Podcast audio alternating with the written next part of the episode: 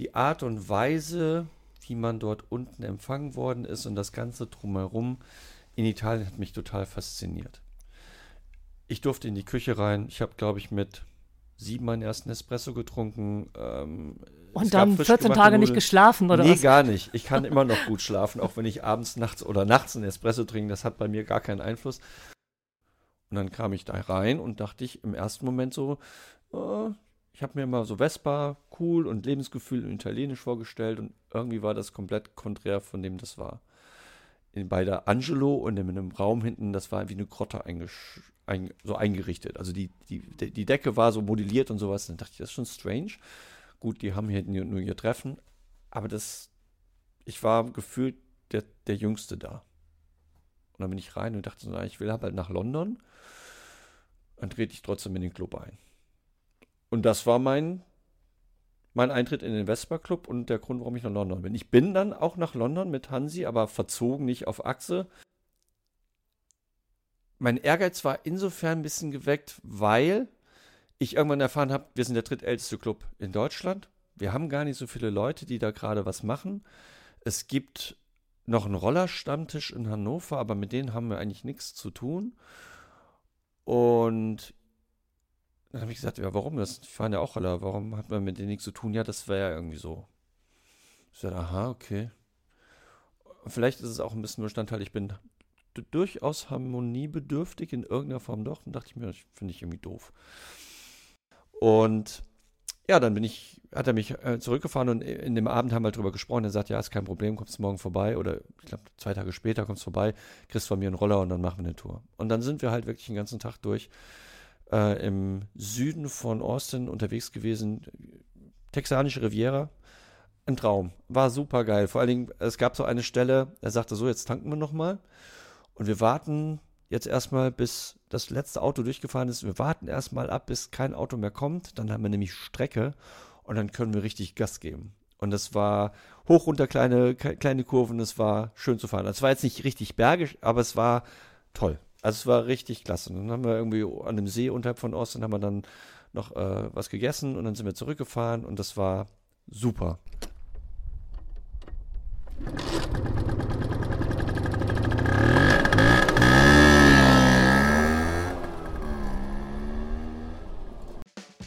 Ja, herzlich willkommen zur Episode 22 der Bechgedanken. Seht's mir nach und vor allen Dingen meine Stimme. Äh, ihr habt es ja vielleicht, der eine oder andere hat es gelesen. Mich hat Corona das zweite Mal erwischt. Beim ersten Mal war es ja beim allerersten Interview, was ich geführt habe. Äh, und jetzt weiß ich seit Dienstag durch den zweiten Strich, dass ich wieder Corona habe. Das ist mir wieder auf die Lunge geschlagen, natürlich auf den Kopf, also nicht aufs Gehirn, aber auf die Nebenhöhlen und vor allen Dingen auf die Stimmbänder. Nichtsdestotrotz äh, habe ich alles versucht, damit die Episode trotzdem am 1. Dezember wie gewohnt online gehen kann.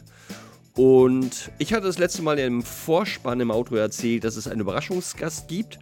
Den gibt es tatsächlich und der ist aber diesmal nicht derjenige oder diejenige, die ich interviewt habe, sondern sie hat mich interviewt. Hintergrund ist, ich habe als ganz am Anfang, als ich die, mir Gedanken über die Blechgedanken gemacht habe und wenn ich gerne mal sprechen wollte, war die ganze Zeit bei mir im Hinterkopf, wie wäre es denn, wenn du dich mal selbst interviewt? Ich weiß nicht, ob der eine oder andere mal die Bilder kennt, die ich mal als lustige Fotomontage von mir selbst gemacht habe, wo ich mit mir im Dialog im Garten sitze. Ähm, da war Gedank der Gedanke oder die Idee geboren, interview dich doch mal selber, damit die Leute vielleicht auch ein bisschen mehr hinter deine Gedanken gucken können oder hinter deine Vespa-Geschichte. Und ähm, habe das aber letztes Jahr verschoben, weil ich dann gesagt habe, andere Leute sind eher wichtiger als ich. Nichtsdestotrotz war, die, war der Gedanke weiter in dem Kopf drin und ich, ich wollte dann im Dezember-Podcast das Interview mit mir selbst führen.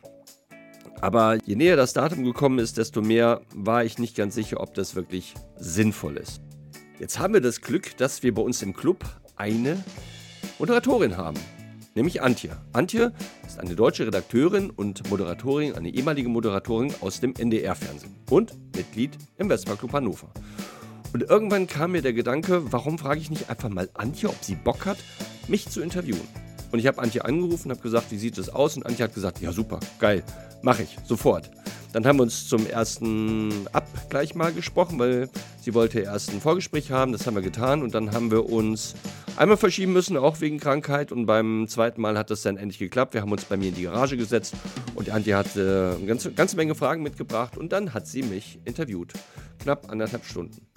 Und das Ganze hört ihr jetzt. Wir haben darüber gesprochen, wie ich zu Vespa gekommen bin, warum ich zu Vespa gekommen bin, warum ich mich seit Jahren dafür engagiere, äh, was ich erlebt habe. Der eine oder andere wird das schon mal in den ehemaligen Episoden schon mal angerissen bekommen haben, aber an der einen oder anderen Stelle gehen wir doch ein bisschen tiefer.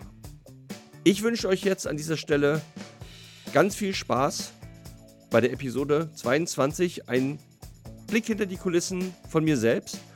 Und äh, beim Interview war meine Stimme deutlich besser. Ich sage auf jeden Fall an dieser Stelle schon mal Danke, Antje. Ähm, es war mir eine Freude und ich weiß nicht, vielleicht war es nicht das letzte Mal, dass du vielleicht im Rahmen der Blechgedanken ein Interview geführt hast. Wir werden sehen und kommt gesund und munter durch den letzten Monat des Jahres. Es ist immer wieder erstaunlich, wie schnell diese Zeit vergeht. Das zweite Jahr der Blechgedanken geht zu Ende. Ich wünsche euch eine frohe Vorweihnachtszeit.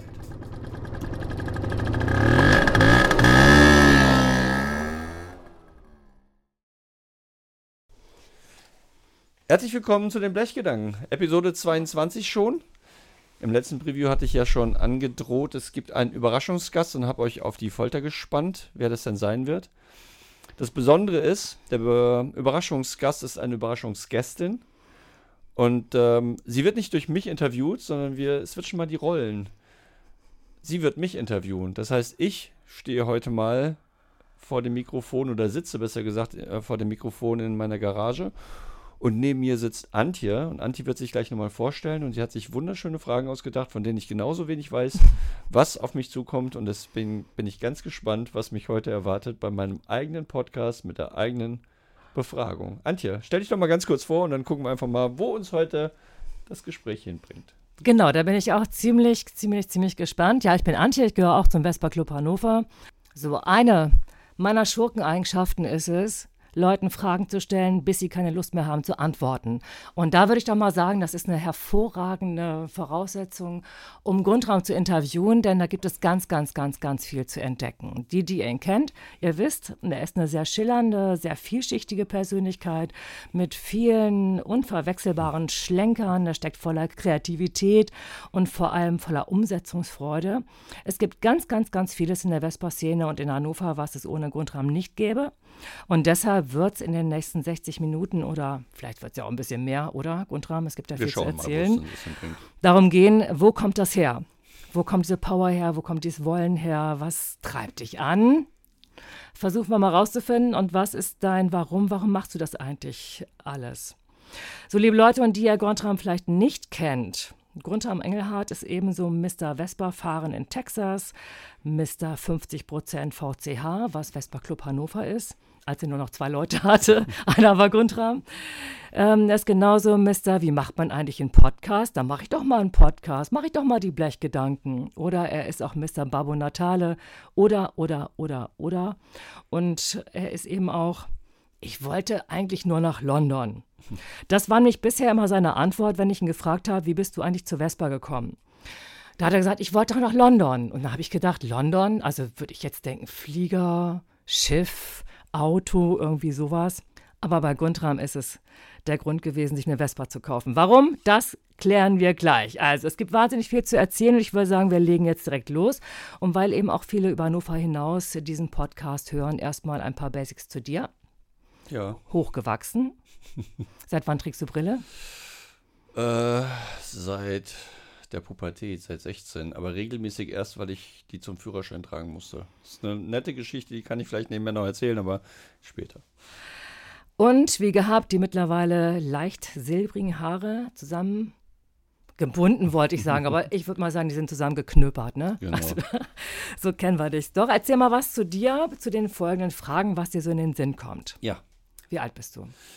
Ähm, noch 55 der Februar rückt näher. Das heißt, da steht dann die 56 kurz vor der Tür. Bier oder Wein? Ähm, Bier gerne als Radler.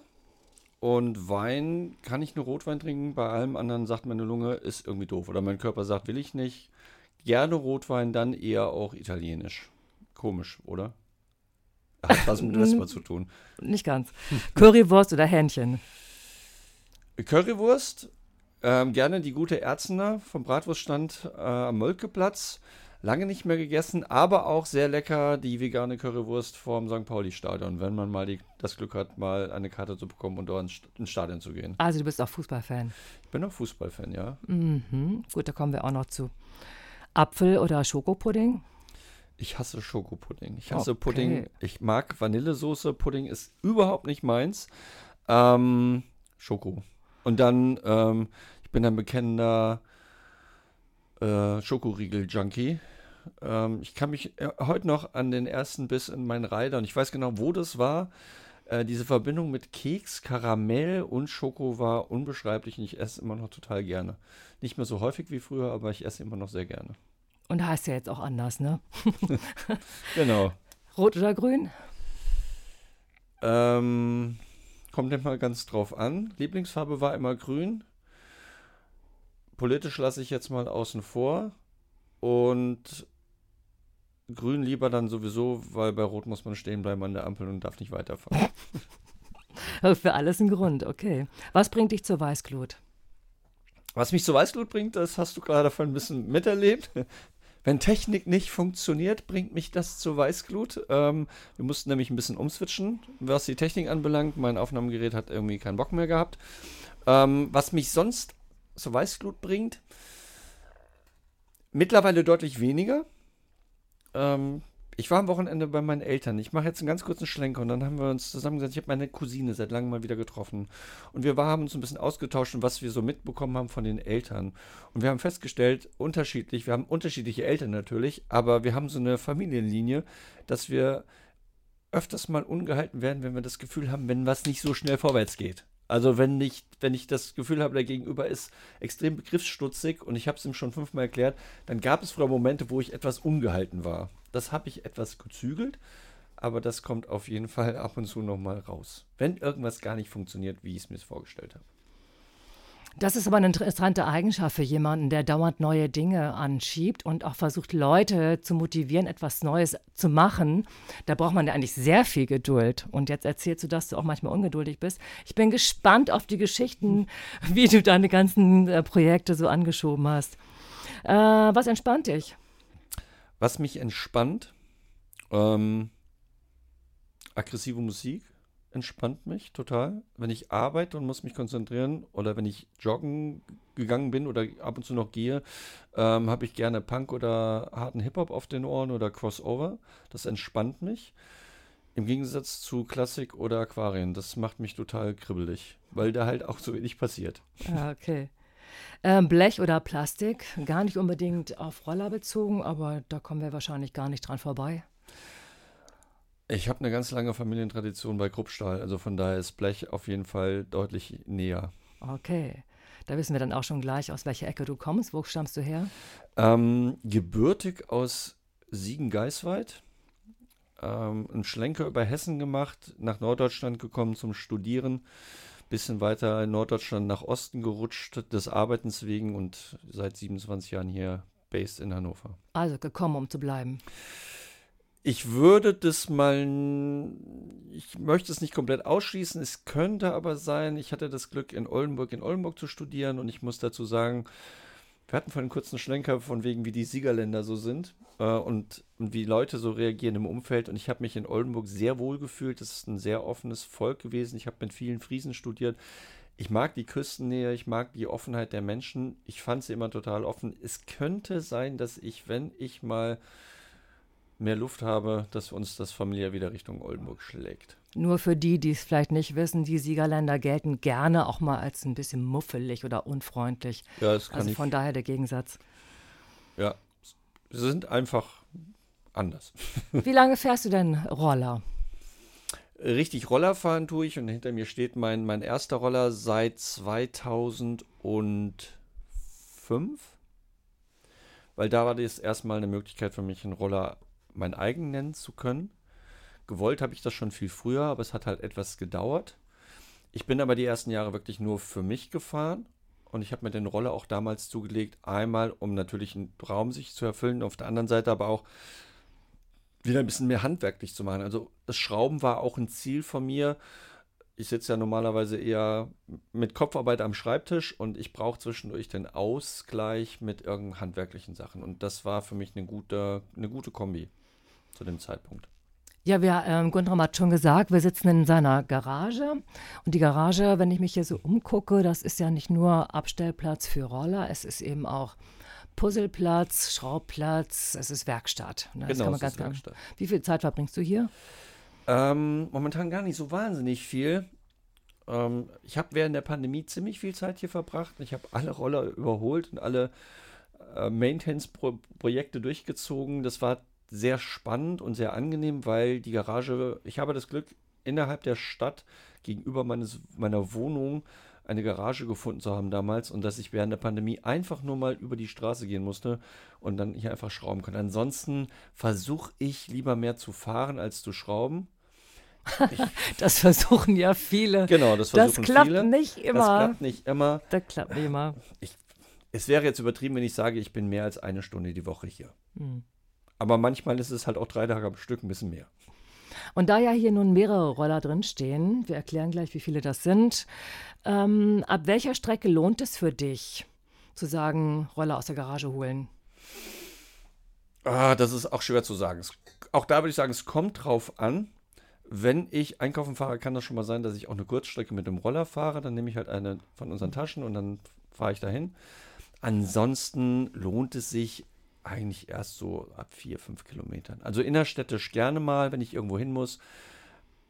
Der Roller, der hinter mir steht, mit, der ich, mit dem ich auch angefangen habe, den habe ich eine Zeit lang dafür benutzt, immer meine Tochter zum Lacrosse zu bringen, weil ich den Parkplatz des Autos nicht aufgeben wollte.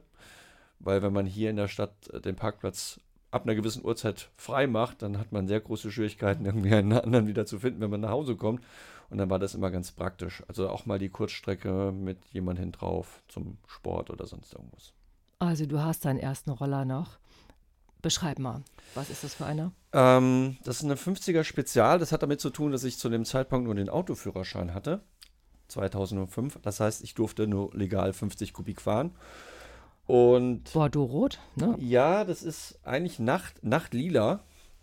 Na klar. Hat was damit zu tun, also mittlerweile ist er einmal lackiert worden, hat, ähm, der musste nochmal lackiert werden. Ich habe den, das kann ich jedem raten, eigentlich nicht über Ebay-Roller zu kaufen, Schrägstrich nur von Leuten, die man kennt. Ich habe mir den damals, weil ich es nicht besser wusste, habe ich geguckt, wo man Roller herkriegen kann und habe bei Ebay welche gefunden. Und ähm, der war in der Nähe von Frankfurt inseriert und ich wollte sowieso in zwei Wochen runter zum, nach Frankfurt und habe da mit einem ehemaligen Kollegen immer ähm, beim AIDS Lauf für, für, Lauf für mehr Zeit in Frankfurt mitgelaufen. Dann dachte ich mir, das ist ja passend, dann kann ich direkt eine Rolle einladen. Ich hatte damals auch ein Auto, wo eine Rolle reingeht. Dann habe ich mir den bei eBay ersteigert für damals einen Schnapper heutzutage für 640 Euro. Bin runtergekommen, man sagte mir, es gab halt keine Bilder von unten, man sagte mir, der sei vor vier Jahren restauriert worden. Und als ich dann irgendwann unten drunter geguckt habe, habe ich gesehen, die Traversen sehen nicht gut aus. Die waren schon halb verrottet. So. Also es war nicht ganz so schlimm, aber es war auf jeden Fall nicht gut gemacht. Und deswegen musste der irgendwann nach drei, vier Jahren, weil das Drettbrett hinten langsam anfing durchzubrechen, einmal komplett geschweißt werden unten und damit wurde er auch lackiert. Er hat eine Besonderheit, der hat nämlich den Alulenker immer noch nicht lackiert. Das war so, als ich ihn kaufte und ich habe ihn so belassen. Und er hat auch, wir hatten irgendwann mal, gab es ich weiß gar nicht, ich glaube, äh, auf Facebook so, habt ihr Namen für eure Roller? Ich habe in der Tat für diesen Namen einen Rollernamen, weil. Für den Roller einen Namen oder für den, den Namen einen Roller? Ich, ich habe für den Roller einen Namen, Entschuldigung. Hätten wir jetzt beides ähm, denken können. Ja, hätte man beides denken können. Und zwar heißt er Lila. Nicht nur, weil er Nachtlila ist, sondern ähm, das ist benannt nach Lila, aber mit L-E-E-L-A. Das ist ja eine der Hauptfiguren von Futurama. Die hat ja auch nur ein Auge. Und die Spezial hat ja auch oben ein quadratisches Licht, was für mich wie ein Auge vorgekommen ist. Deswegen heißt sie Lila. Kleiner Sidekick, Matt Gruning und ich haben am gleichen Tag Geburtstag. So schließt Ach, sich irgendwann okay. wieder der Kreis. Und diesen Roller habe ich halt bis 2012 sehr regelmäßig gefahren. Allerdings nur, ich glaube, die weiteste Strecke war von Hannover bis zum Steinhuder Meer. Ansonsten nur innerstädtisch. So, und was hat das jetzt mit London auf sich? Du hast gesagt, ich wollte nach London. Genau. Da brauchte ich doch einen Roller. Na, einen Roller brauchte ich da nicht. Ich brauchte, ich brauchte ein Ticket nach London. Den Roller hatte ich schon und ich bin 2005, ja wie Nämlich gesagt, lila. lila. Mit dem bin ich halt erstmal rumgefahren. Sechs Jahre lang ohne Club, ohne Verein. Einfach nur für mich. Mit der Fuffi. Mit der Fuffi durch die Gegend und ein bisschen Schrauben zwischendurch. Ich habe mir dann das alles so ein bisschen beigebracht, habe mal die Züge mir angeguckt und habe das ne, so, so ganz gemütlich rein. Hatte natürlich auch ein Elektrikproblem, da musste ich mich mit der Lampe ein bisschen auseinandersetzen. So, und dann war es so, dass ein guter Freund von mir hat in London studiert und gearbeitet und der hatte damals mit 16 als einer der wenigen bei uns eine Vespa. Eine PX80. Die hat er gefahren, hat er dann irgendwann, als er 18 war und den Motorradführerschein gemacht habe, einen 135er draufgebaut und die hat ihn immer begleitet. Mit der ist er von da, wo ich herkomme, bis nach Barcelona gefahren, weil er da äh, ein Zwischenstudium gehabt hat. Und der war in London. Und Dirk hatte ich noch nie besucht. Und ein anderer guter Freund fuhr mittlerweile auch eine PX. Da habe ich gesagt, super Dirk, die Vespa World Test sind in London. Ich komme zu dir, dann machen wir es gemeinsam. Und Hansi hat gesagt, er kommt mit. Und dann dachte ich mir, hm, wenn du nach London willst, dann musst du ja wahrscheinlich in Vespa Club, wenn du ein Ticket haben willst. Und dann habe ich geguckt und gegoogelt und habe gesehen, aha, es gibt den Vespa Club Hannover. Dann funke ich die doch mal an. Und dann habe ich die angerufen und damals war Stefan Rother unser Präsident. Und er sagte, ach, wir haben in zwei Wochen Jahreshauptversammlung. Dann habe ich gesagt, wo ist die denn? Dann hat er mir den Namen genannt. Dann habe ich gesagt, das ist ja super, das ist ja bei mir zwei Straßen um die Ecke, dann komme ich einfach mal vorbei. Das habe ich dann noch getan. Und dann kam ich da rein und dachte ich im ersten Moment so, äh, ich habe mir mal so Vespa, cool und Lebensgefühl und Italienisch vorgestellt und irgendwie war das komplett konträr von dem das war. In, bei der Angelo und in einem Raum hinten, das war wie eine Grotte eingesch ein, so eingerichtet. Also die, die, Mhm. die, die Decke war so modelliert und sowas. Dann dachte ich, das ist schon strange. Gut, die haben hier nur, ihr Treffen, aber das, ich war gefühlt der, der Jüngste da. Und dann bin ich rein und dachte na, ich will halt nach London. Dann trete ich trotzdem in den Club ein. Und das war mein, mein Eintritt in den Vespa Club und der Grund, warum ich nach London bin. Ich bin dann auch nach London mit Hansi, aber verzogen nicht auf Achse, mit einem, mit einem von einem Vespa-Freund geliehenen T3. Und das war in London sehr schön. Ich weiß, dass sie, ganz viele, die da waren, haben die Londoner Vespa World Days als sehr schlecht empfunden. Es hat auch einen Grund, ich kann das auch nachvollziehen. Man muss aber bedenken, dass sie kurz vorher, bevor sie, bevor die Vespa World Days stattgefunden haben, die, den, den Ort, wo sie eigentlich hin wollten, den haben sie weggenommen bekommen. Das heißt, sie mussten sehr kurzfristig einen anderen Ort suchen und hatten nicht mehr genügend Geld. Das bedeutete, dass sie nur einen ganz kleinen Bereich hatten, wo man Alkohol ausschenken darf, weil wenn man eine Veranstaltung in, in England macht, muss man Geld dafür bezahlen, je Quadratmeter, wo Alkohol ausgeschenkt wird. Und das hatten sie nicht. Das heißt, es durfte auch abends beim Gala-Dinner gab es keinen Wein. Mhm. Das war für viele Italiener ein Horror. Auf jeden Fall, da war ich in London und es war, ich fand super. Wir sind äh, bei der Tour mitgefahren, einmal quer durch London. Wir haben alle Sehenswürdigkeiten Mit welchem gemacht. Roller bist du da? Ich bin mit der Fuffi gefahren. Ähm, Äh, das war Bis in London dahin gut. Nee, nee, ich, wir haben verzogen. Wir, sind, wir haben die verladen in T3. Ich bin runter ähm, in meine alte Heimat, habe ähm, liebe Grüße an Hansi, äh, ihn dort eingesackt und dann sind wir Richtung Fähre und dann rüber und dann morgens um fünf gestartet und nachts um zwölf waren wir dann in Reading. Und ich kann mich an ein Foto erinnern, was du mir gezeigt hast. Da stehst du vor einer riesen Fontäne.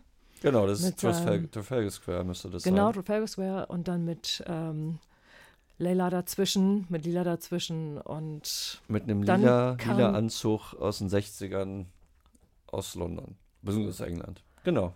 und dann kamst du mit der Erkenntnis zurück, du brauchst einen anderen Roller. Genau, ich brauche definitiv einen anderen Roller, weil zwei Gründe. Ähm, die Tages-, also der erste, die erste Tour durch London hat sie irgendwann angefangen rumzuzicken. Ne? Also im Nachgang weiß ich, Kondensatorprobleme, sprich, wenn sie warm ist und sie geht an der Ampel aus und sie will nicht mehr anspringen, ist halt doof. Äh, ich habe mir auch, ähm, mir tat dann abends auch wirklich die Hand weh und ich war ein bisschen außer Puste. Und der zweite Tag war die große Ausfahrt. Und die große Ausfahrt ging in, ich weiß gar nicht, ob das nördlich von London war, auf jeden Fall in einen Wald, wo früher auch viele Mods sich immer getroffen haben. Hin war das alles super, Corso geführt auf der Autobahn mit, ich weiß gar nicht, wie viel da waren, 2000 Roller. Das war alles super. Zurück hat sich das Ganze aber sehr stark auseinandergezogen, sodass wir uns irgendwann nur zu dritt auf der Autobahn befanden. Und mit der Fuffi auf der Autobahn ist ja sowohl in Deutschland verboten als auch in England. Ähm, da wir aber sonst nicht wussten, wie wir am besten möglich wieder zu dem Veranstaltungsort zurückkommen, haben wir gesagt, egal, wir fahren trotzdem. Dirk ist vorne weggefahren, ich habe mich in den Windschatten gehangen. Hansi hat mir Rückendeckung gegeben, damit mein kleines Kennzeichen nicht auffällt. Wenn es ein bisschen steiler wurde, ähm, sind wir ein bisschen an den Rand gefahren, weil so eine Fuffi, Original-Fuffi, fährt dann halt etwas langsam. Und spätestens am dritten Tag, wo wir dann in Reading noch eine wunderschöne Ausfahrt ähm, Richtung Themse und da, wo die Rudermeisterschaften immer stattfanden, gemacht haben, die beiden Jungs mit ihren PXen unterwegs waren und wir hatten so zwei, drei Steigungen, wo ich in den ersten musste, habe ich richtig abgekotzt und habe gesagt, das geht so nicht weiter. Ich brauche einen größeren Roller mit mehr Kubik und ich brauche jetzt einen Motorradführerschein. Und habe in London schon abends angefangen zu gucken, was für Roller kann man denn kaufen und habe mich von dort aus schon zur Fahrschule angemeldet. So, und wie viele Roller stehen jetzt hier rund um uns rum? Ähm, hier stehen jetzt, und dabei bleibt es auch, eigentlich gerade hinter uns vier und eine steht draußen, weil sonst könnten wir uns hier nicht gemütlich unterhalten. Äh, es dürfen auch nicht mehr werden, das habe ich meiner Tochter versprochen. Und wieso deiner Tochter? Ähm, die hat das damals ein bisschen bemängelt und hier steht noch eine alte Akma, das war nämlich, eigentlich, eigentlich sollte bei vier Schluss sein, aber damals saß ich abends auf dem Sofa und äh, Wilfried, liebe Grüße nach Pforzheim, hat damals seine Akma abgeben wollen und da konnte ich irgendwie nicht Nein sagen. Und als Wilfried sagte, er bringt es mir sogar bis nach Hannover, da musste ich den einfach nehmen. Und dann habe ich gesagt, aber jetzt ist definitiv Schluss. Man kann auch wirklich nur eine fahren. Ich bin aber sehr froh, verschiedene hier zu haben, weil sie alle sehr unterschiedlich fahren.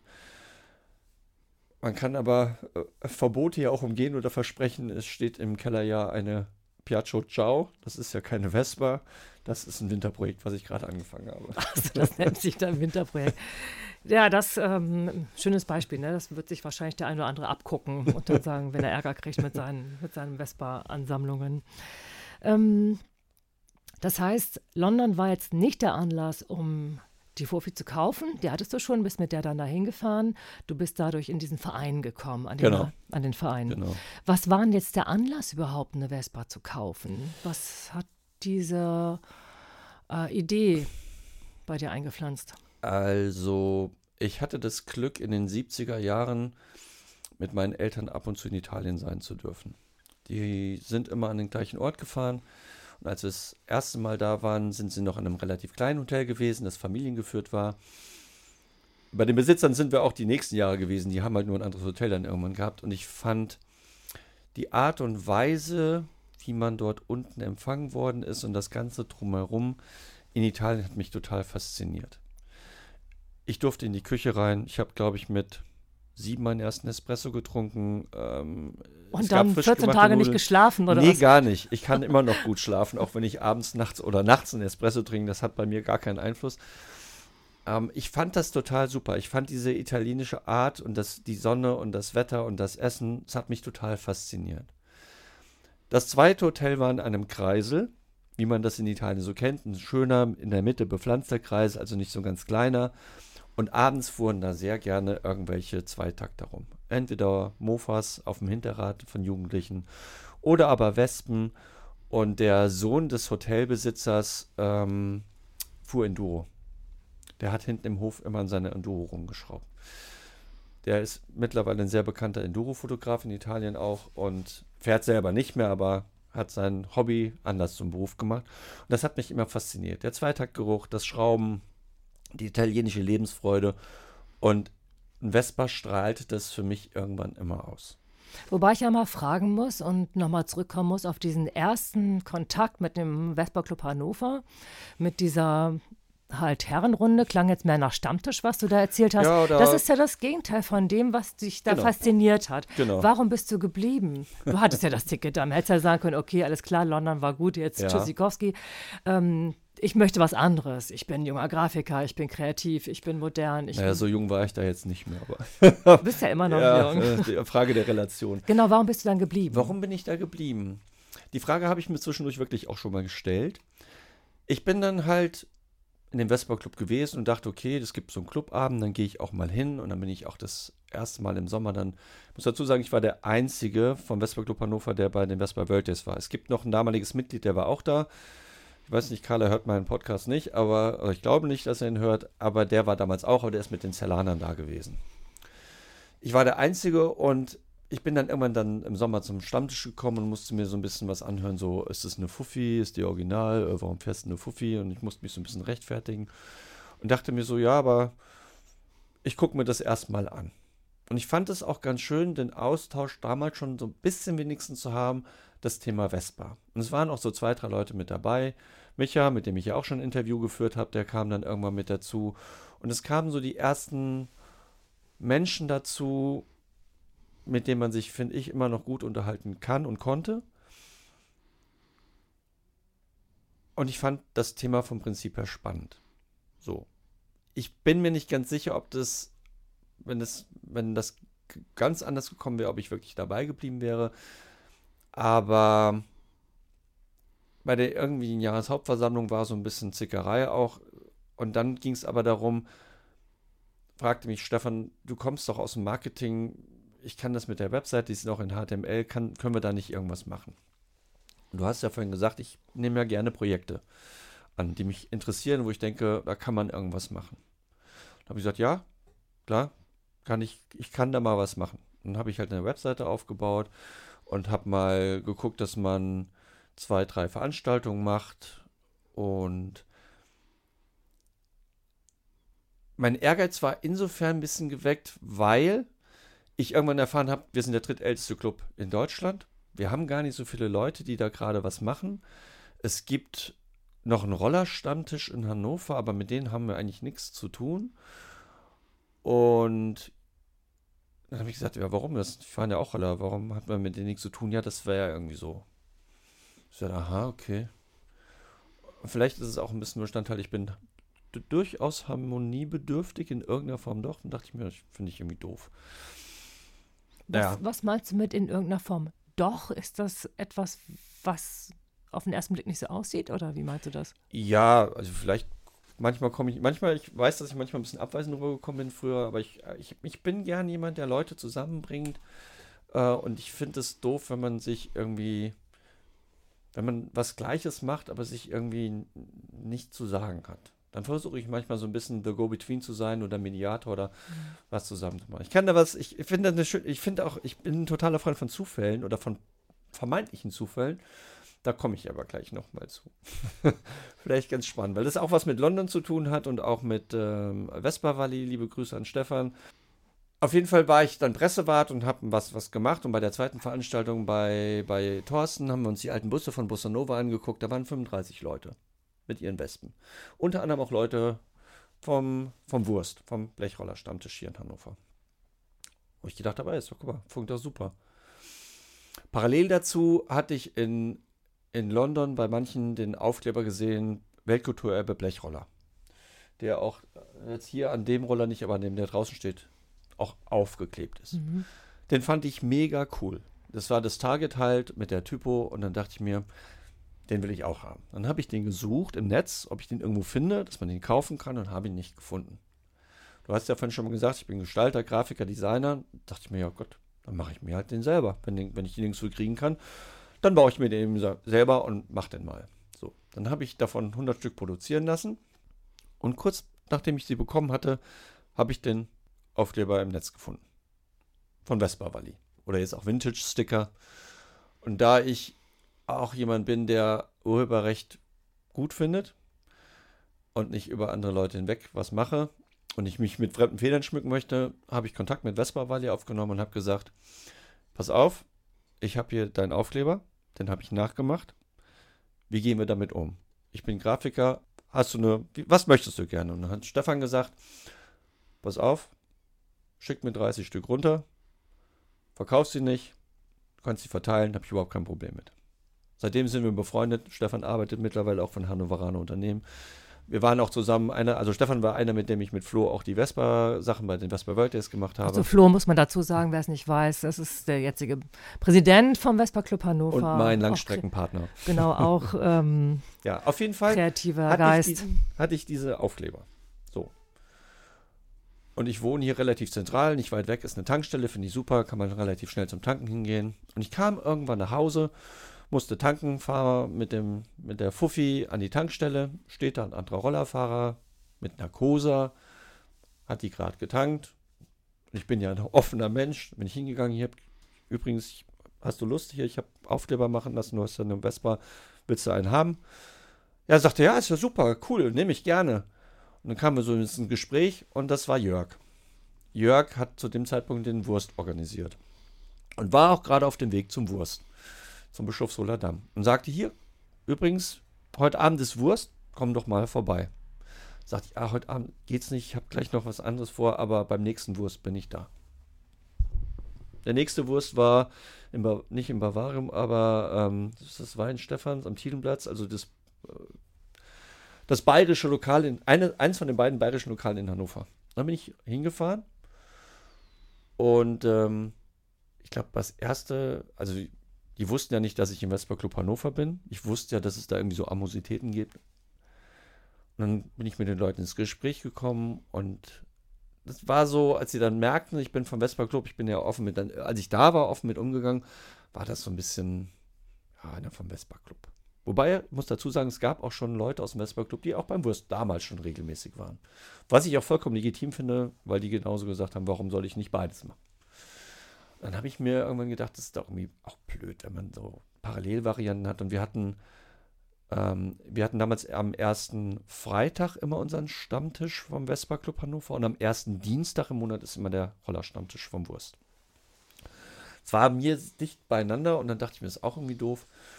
Wie bringe ich die zusammen? Ach, ich mache ja gerne eine kleinere Veranstaltung. Ich habe zwischendurch immer geguckt, was ich machen kann und dann habe ich gesagt, wir machen eine Veranstaltung VCH meets Wurst.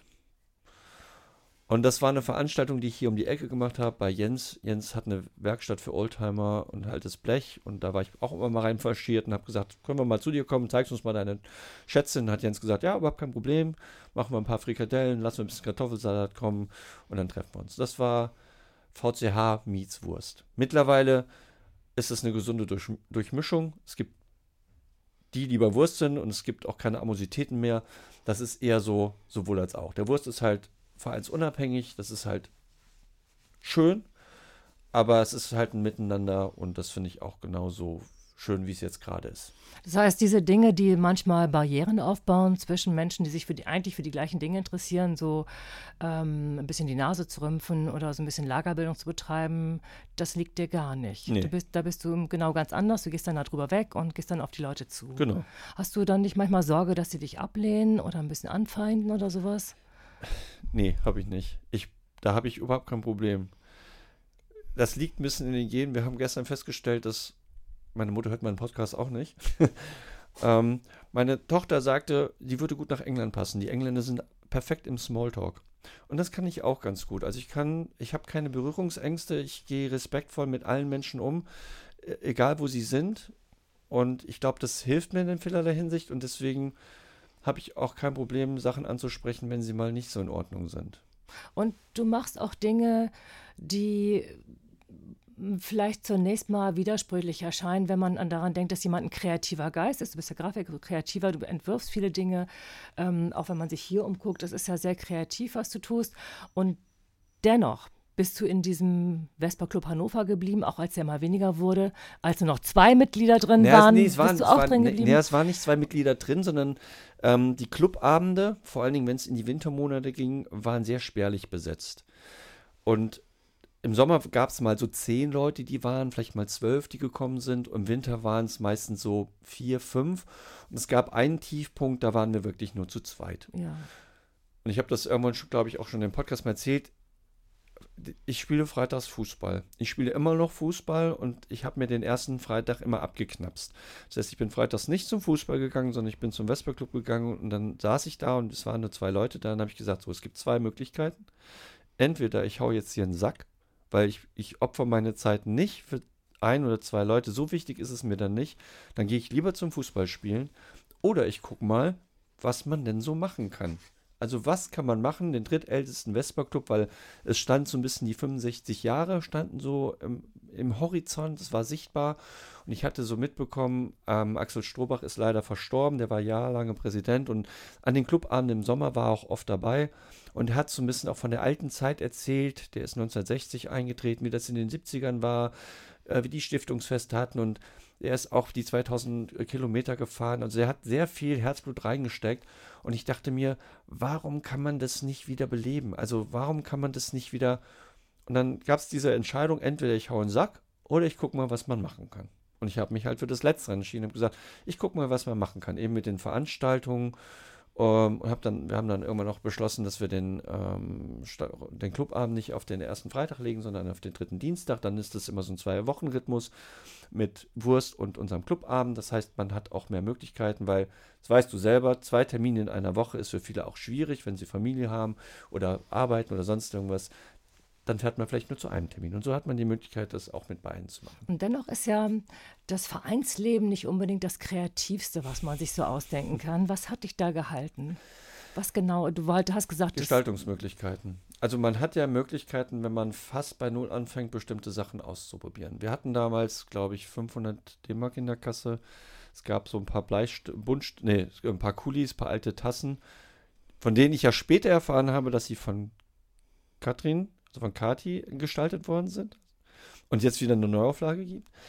Uh, und ich habe dann gesagt, okay, wir müssen ein bisschen, wir müssen ein bisschen Bambule machen. Ich, ich habe dann Aufkleber machen lassen. Erstmal vorgestreckt mit meinen finanziellen Möglichkeiten. Das tat jetzt zu dem Zeitpunkt auch nicht weh.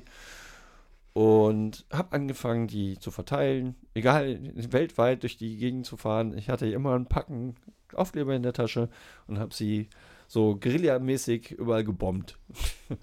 Zum Unwillen meiner Tochter oder meiner Töchter, wenn wir durch Berlin gingen und ich habe wieder irgendwo an irgendwelche Sachen meine Aufkleber gemacht, äh, kriegte ich immer Schelte.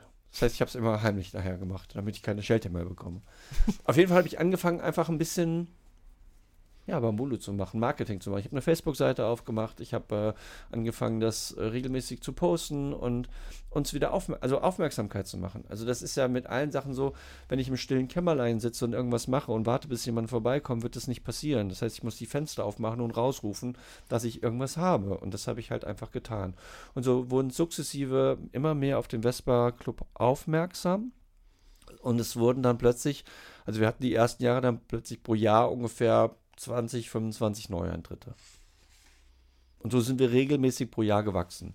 Das heißt, irgendwann gab es auch mal einen Anrollern wieder und es gab dann auch wieder einen Abrollern.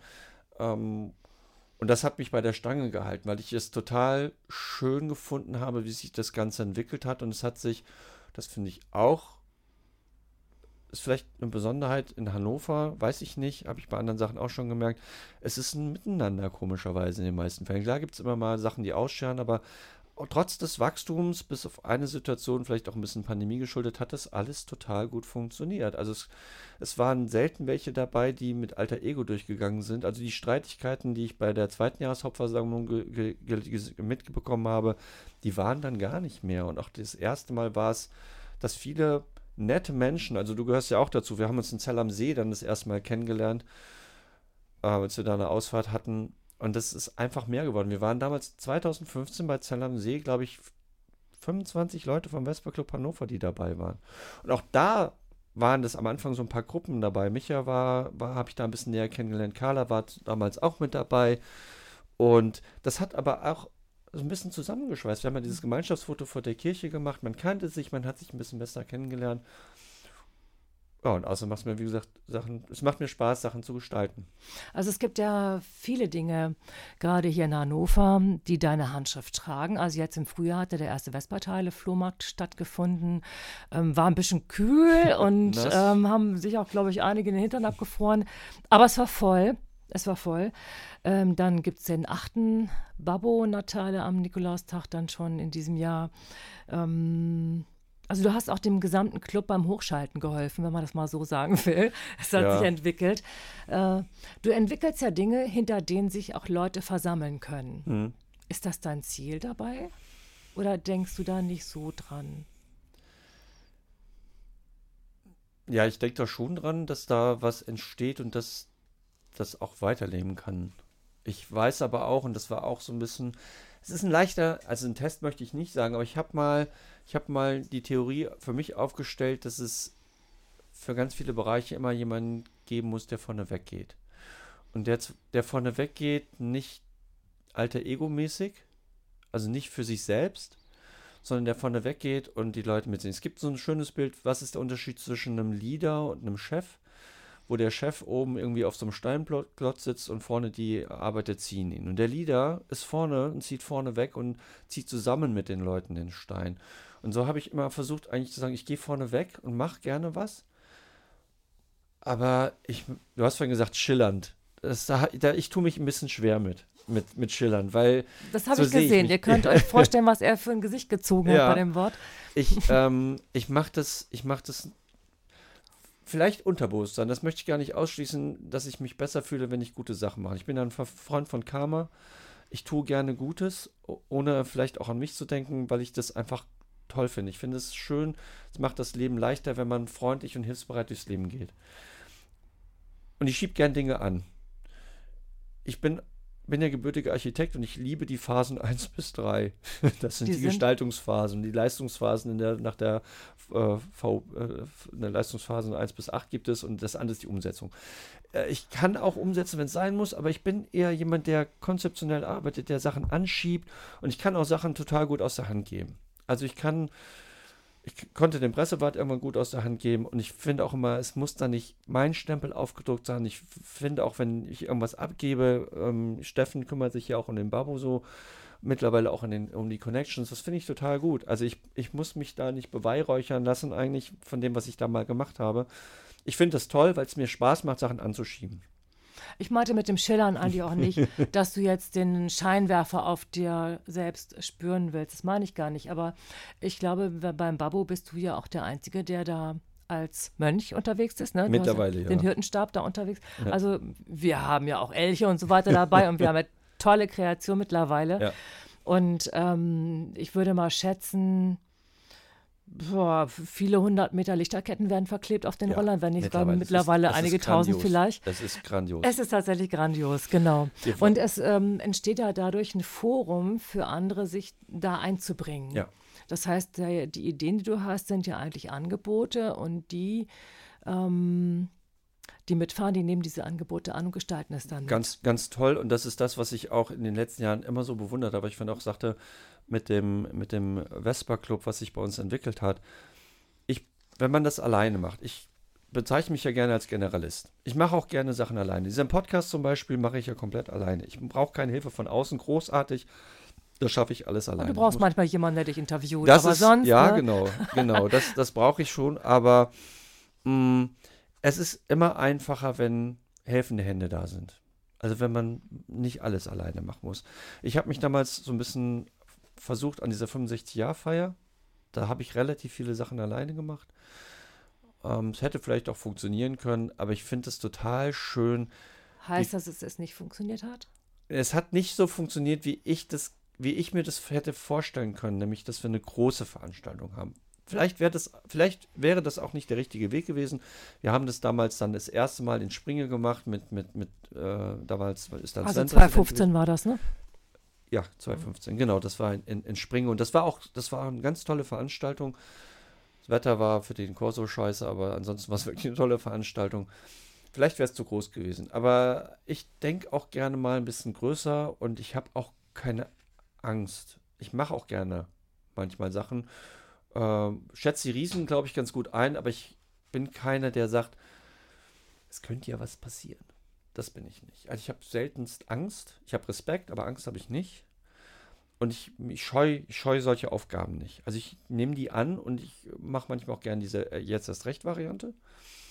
Das hat aber damals nicht so richtig funktioniert und ich hoffe inständig auf 2025, unser 75-jähriges Bestehen, dass wir dann eine große Party machen weil die 70-Jahr-Feier hätten wir eigentlich durchgezogen. Das wäre eine mega geile Party gewesen. Corona ist halt ja. dazwischen gekommen, zwei Jahre lang hintereinander und das ist äh, bedauerlich. Aber ich glaube, 75 Jahr Feier wird mega geil.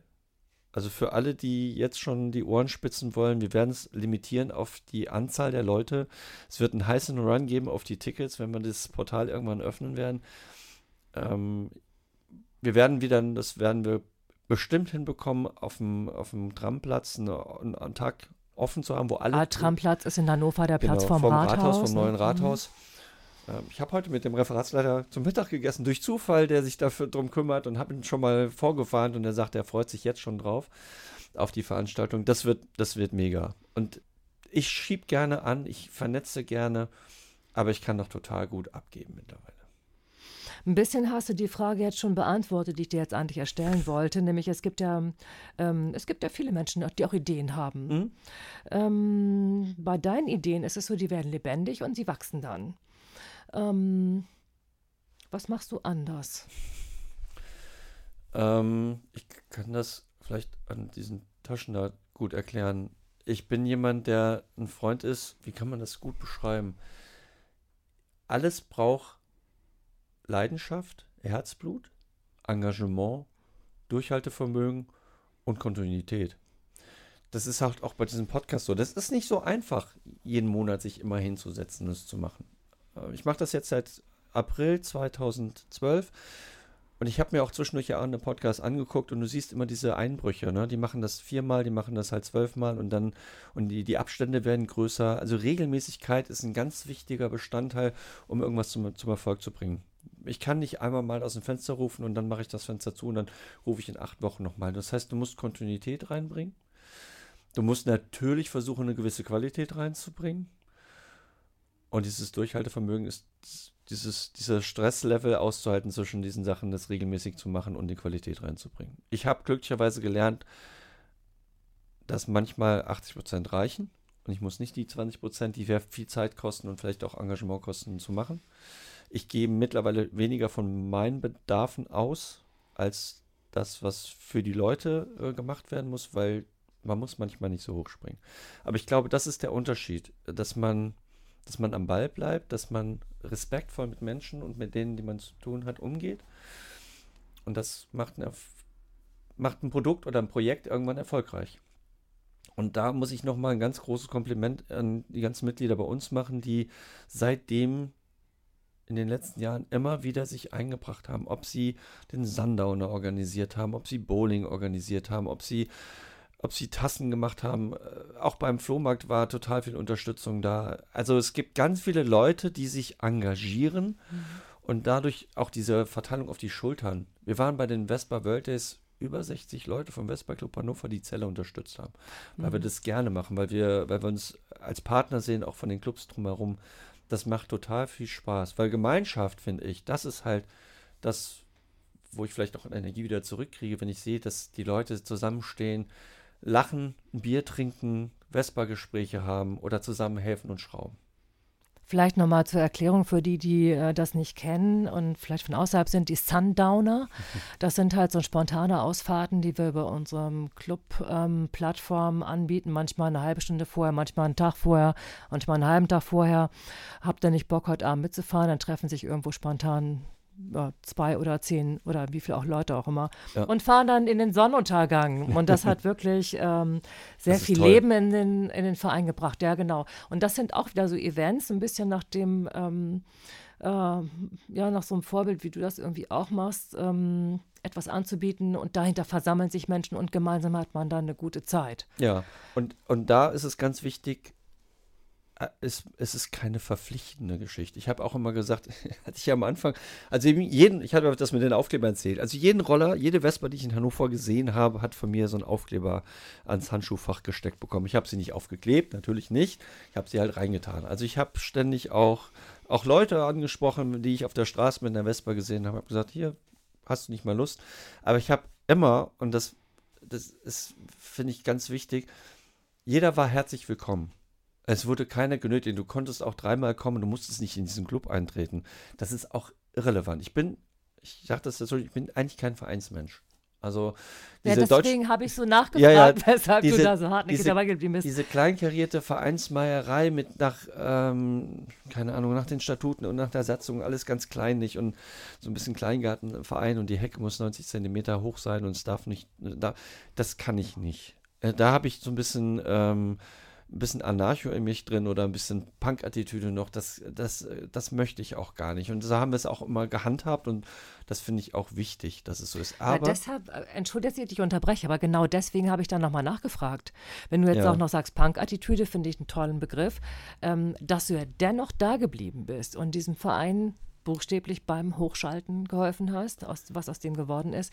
Dazu muss man ja auch dieses Vereinsleben aushalten können und auch mitmachen. Oder so gestalten, dass es nicht so piesig oder piefke-mäßig ist. Also du kannst es ja auch machen. Also wir, wir haben das, glaube ich, auch immer versucht und das wird auch weiter. Also Sven, der äh, während der Zeit auch lange Präsident gewesen ist, hat das auch genauso gesehen und auch umgesetzt. Das ist genau diese Offenheit, dieser respektvolle Umgang, dieses Willkommen heißen, aber nicht zu sagen, du musst. Also es, Sven macht ja seit Jahren den Maikurs und da ist jeder willkommen. Da kann auch ein Heinkel mitfahren und da können auch die Simsons kommen, da kommen die Fuffis.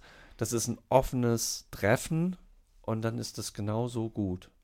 Und das, dann ist es halt, dann ist es für mich nicht unbedingt so diese klassische deutsche Vereinsmeierei.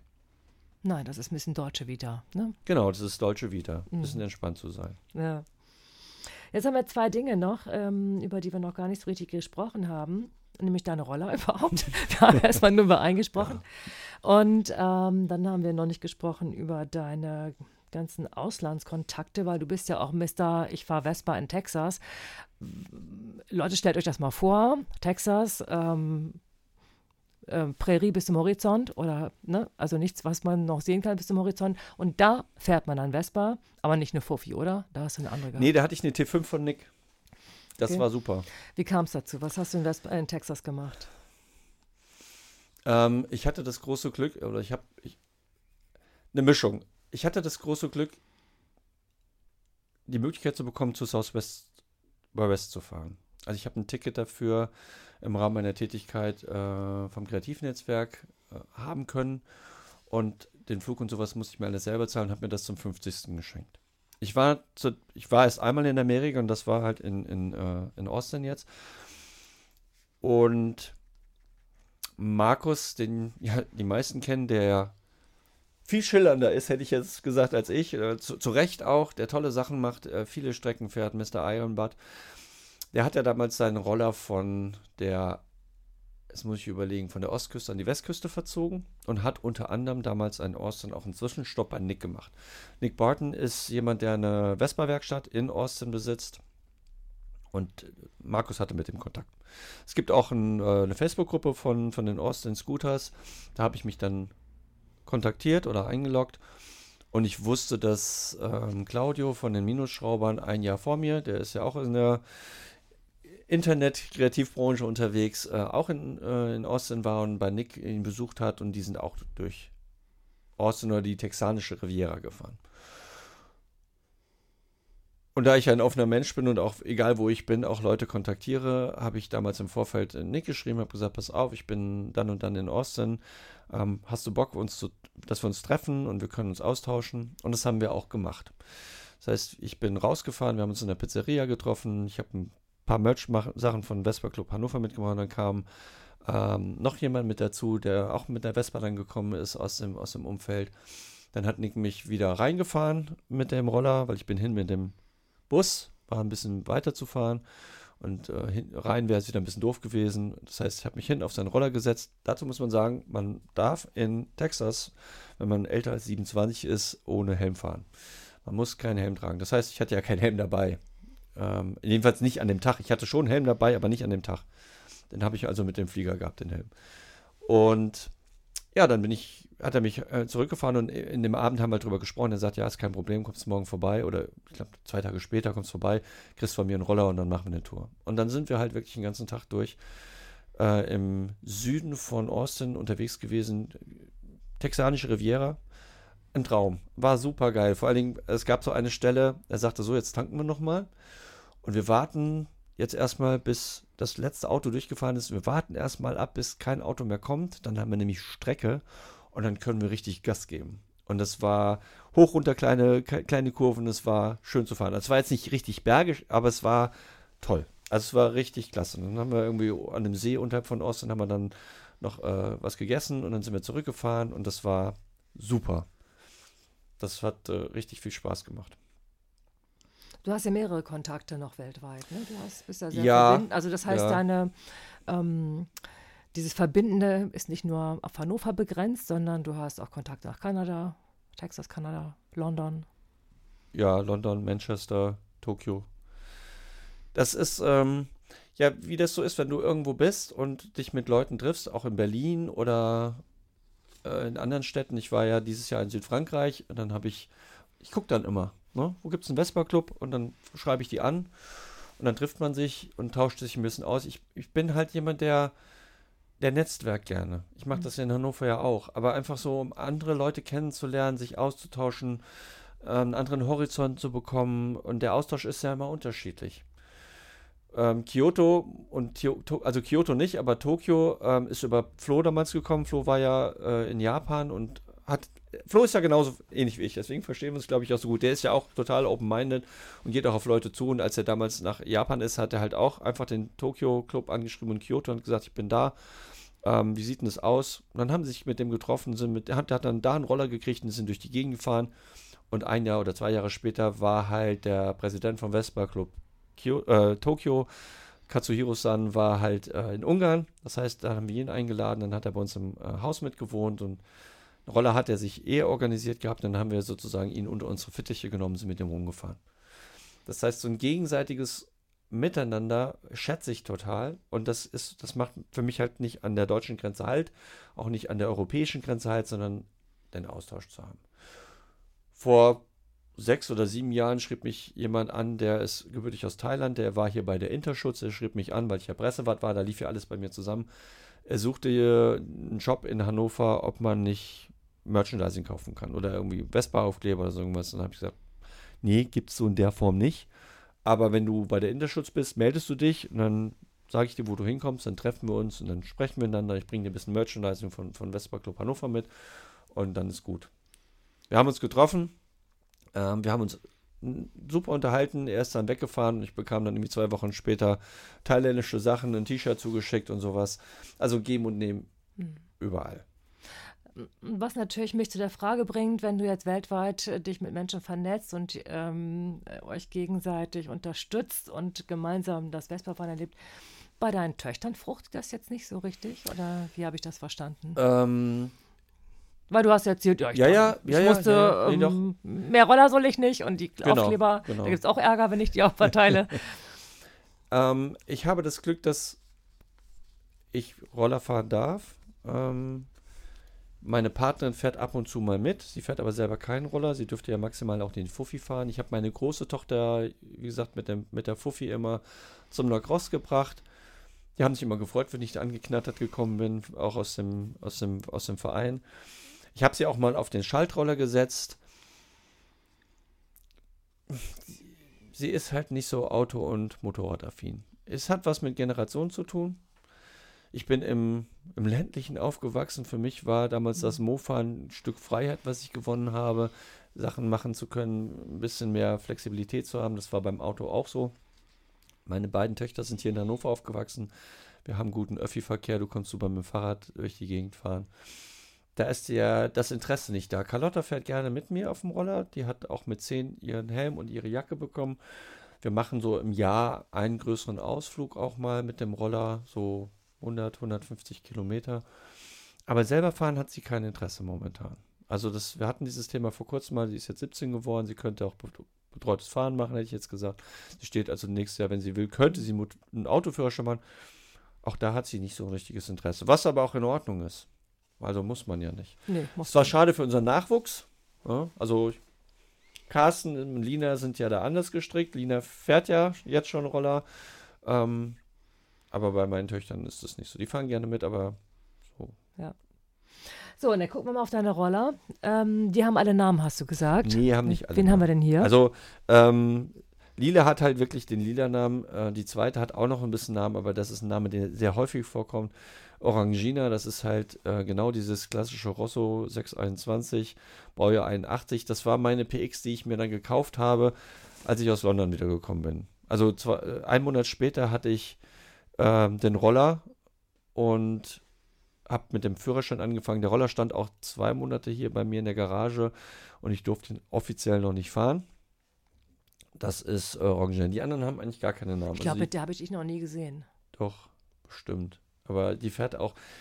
Die ist im Originalzustand, die ist super. Die hatte, als ich sie kaufte, unter 11.000 Kilometer gelaufen. Jetzt hat sie, glaube ich, 18. Ähm, die fahre ich halt. Das ist nicht mein Daily Driver. Der Daily Driver steht ja draußen. Mit denen kennen die meisten Leute mich auch. Das ist meine schwarze PX mit den Karo-Mustern an der Seite und mit der roten Sitzbank oder mit der rot-schwarzen Streamline. Das ist mein Daily Driver, die kriegt Winterreifen drauf. Das ist mein Langstreckentourer, mit dem mache ich halt wirklich die langen Strecken. Das ist eine Baujahr 93er, äh, gebürtige PX80, aber damals von dem Besitzer mit einem 200er Motor versehen, auch alles eingetragen gewesen. Die habe ich mir zwei Jahre nach der Orangen gekauft, weil die Orangen einfach zu schade ist, dass man sie im Winter fährt. Die ist vom Zustand einfach so, dass ich sie so behalten möchte und ja. Und dann steht hier noch eine Agma und eine T4. Die T4 ist zu mir gekommen, weil ich immer eine alte haben wollte. Und als ich damals aus meiner Agentur ausgestiegen bin, hatte ich ja ein bisschen Zeit, mich drum zu kümmern. Und dann habe ich das Glück gehabt, ein, eine T4 in Hannover hier kaufen zu können, die acht Jahre lang gestanden hat. Und die habe ich dann hier rüber geholt und habe sie halt erstmal erstmal überholt und dann fit gemacht und dann gefahren und dann den irgendwann den Motor überholt und die fährt auch sehr schön, aber das sind halt alles Fahrzeuge, mit denen ich keine Langstrecke mehr fahre oder seltenst. Aber die hat auch einen Namen, ne? Hm, Schneeweißchen heißt die ja. Genau. Man muss ja, das ist, äh, die ist halt nicht im Originalzustand mehr, die ist irgendwann mal in den 80ern weiß gejaucht worden. Und als ich sie gesehen habe, habe ich halt eine habe ich eine schöne Typo rausgesucht und habe auf die Seitenbacke Schneeweißchen draufgeklebt. Ja. Die schwarze heißt einfach nur die schwarze. Die sollte mal einen anderen Namen bekommen, aber das, das Projekt habe ich nie wirklich weiter verfolgt und abgeschlossen. Vielleicht ist sie glücklich so. Ja, das ist die schwarze. Die kleine schwarze zum Ausgehen. Ähm, was hast du denn noch vor? Was sind deine nächsten Pläne? Erstmal die Ciao auf die Straße zu bringen. Die, äh, ich, Dein Winterprojekt. Mein Winterprojekt. Die steht hier nicht. Die stand hier bis vor drei Wochen auch in der Garage an der Seite. Die hat mir Julia, den einen oder anderen besser bekannt, unter Jolaila äh, netterweise zur Verfügung gestellt. Die hat sie aus Italien mitgebracht und ich habe sie gesehen. Die ist Blechgedanken grün, also sie ist eigentlich Verde. Ähm, und ich habe sie gesehen und sie ist mein Baujahr, also erste Serie 1968. Und die steht seit Mai hier, aber ich habe halt keine Muße gehabt, sie auseinanderzunehmen und ich habe sie mir für den Winter aufgehoben.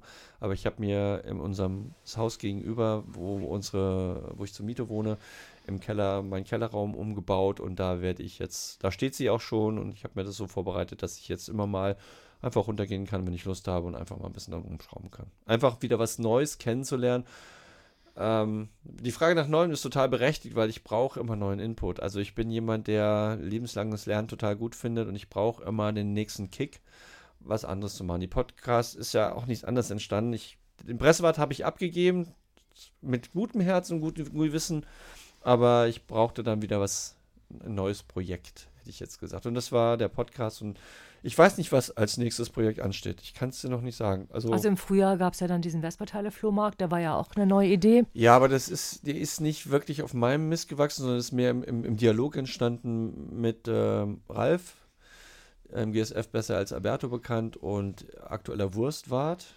Also derjenige, der sich um den äh, Rollerstammtisch kümmert.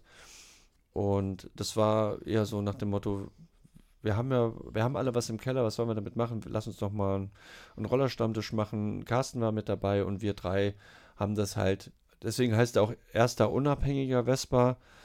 Äh, Flohmarkt, also der ist nicht äh, unter dem Label vom, vom Vespa Club und der ist auch nicht unter dem Wurstlabel, sondern der ist wirklich unabhängig. Wir wollten uns sagen, wenn ich irgendwo, irgendwo reinhängen, das haben halt nur wir drei gemacht. Dann ich, hast du die 75-Jahr-Feier ja, schon erwähnt. Der, ja, ich weiß noch nicht, wie stark ich mich da einbringen muss. Ähm, Es gibt ja auch noch nächstes Jahr die Deisterfahrt, da werde ich bestimmt auch ein bisschen supporten, aber ähm, das macht Matthias Henze und äh, der Vespa Club ja. Liebe Grüße an Matthias, ihr habt den alle schon gehört, Erasmo Bella. Herzlich willkommen im Vespa Club Hannover an dieser Stelle. Ich habe dich heute bei Clubraum gesehen. Äh, Finde ich super. Vielleicht nochmal ein kurzes Wort zur Deisterrollerfahrt. Nur für die, die es nicht wissen. Also es gibt eine, ähm, es gab in den 50er Jahren auch die Leisterfahrt in unterschiedliche Ausprägungen und Matthias Henze, wer den Podcast mit ihm gehört hat, ist ja ein Sammler von Informationen und ist extrem gut in der Altroller-Szene unterwegs. Und er kennt auch den Vespa Club Hannover, das war ein guter Freund von Axel Strohbach und von äh, seinem Bruder Jürgen Strohbach. Und ihm war es immer schon eine Angelegenheit, da in der Richtung was zu machen. Wir hatten da früher schon mal drüber gesprochen, das hat aber auch wegen Corona war, ging das irgendwie nicht weiter. Und äh, er hat sich dann irgendwann mit Flo auch zusammengesetzt und ich glaube, weiß nicht mit wem noch, auf jeden Fall haben die beiden darüber gesprochen. Und diese, diese Aktion soll in einem kleineren Rahmen, also ähnlich so wie eine Rallye, äh, wie man sie kennt, also nicht mit 300 Leuten durch, die, durch den Leiste, aber mit einer gewissen Anzahl nächstes Jahr stattfindet. Da laufen gerade die Vorbereitungen und äh, ich finde das auch super. Ich habe da jetzt meine Finger nicht drin. Flo äh, macht auch die ganze Gestaltung und das ist super. Aber da werde ich auch unterstützend tätig sein. Das werden bestimmt viele aus dem Genau, Verein. genau, genau. Auf Und jeden 75 Fall. Jahr Feier Mhm. muss man einfach mal gucken. Ja, ich, ich habe mich ja nicht aus dem Vespa Club rausgezogen. Ich bin Ehrenmitglied. Ich kann nur jedem sagen, wenn man Ehrenmitglied wird und man ist noch nicht 70, ist das ein komisches Gefühl. man kommt sich deutlich älter vor, als man eigentlich ist. Ähm, ja. Ja. Aber da werde ich nicht als, äh, lass uns mal was koordinieren und lass mich mal, also das wird nicht das Projekt sein, was aus meiner Feder kommt, sondern ich, da bin ich halt begleitend und unterstützend. Mhm.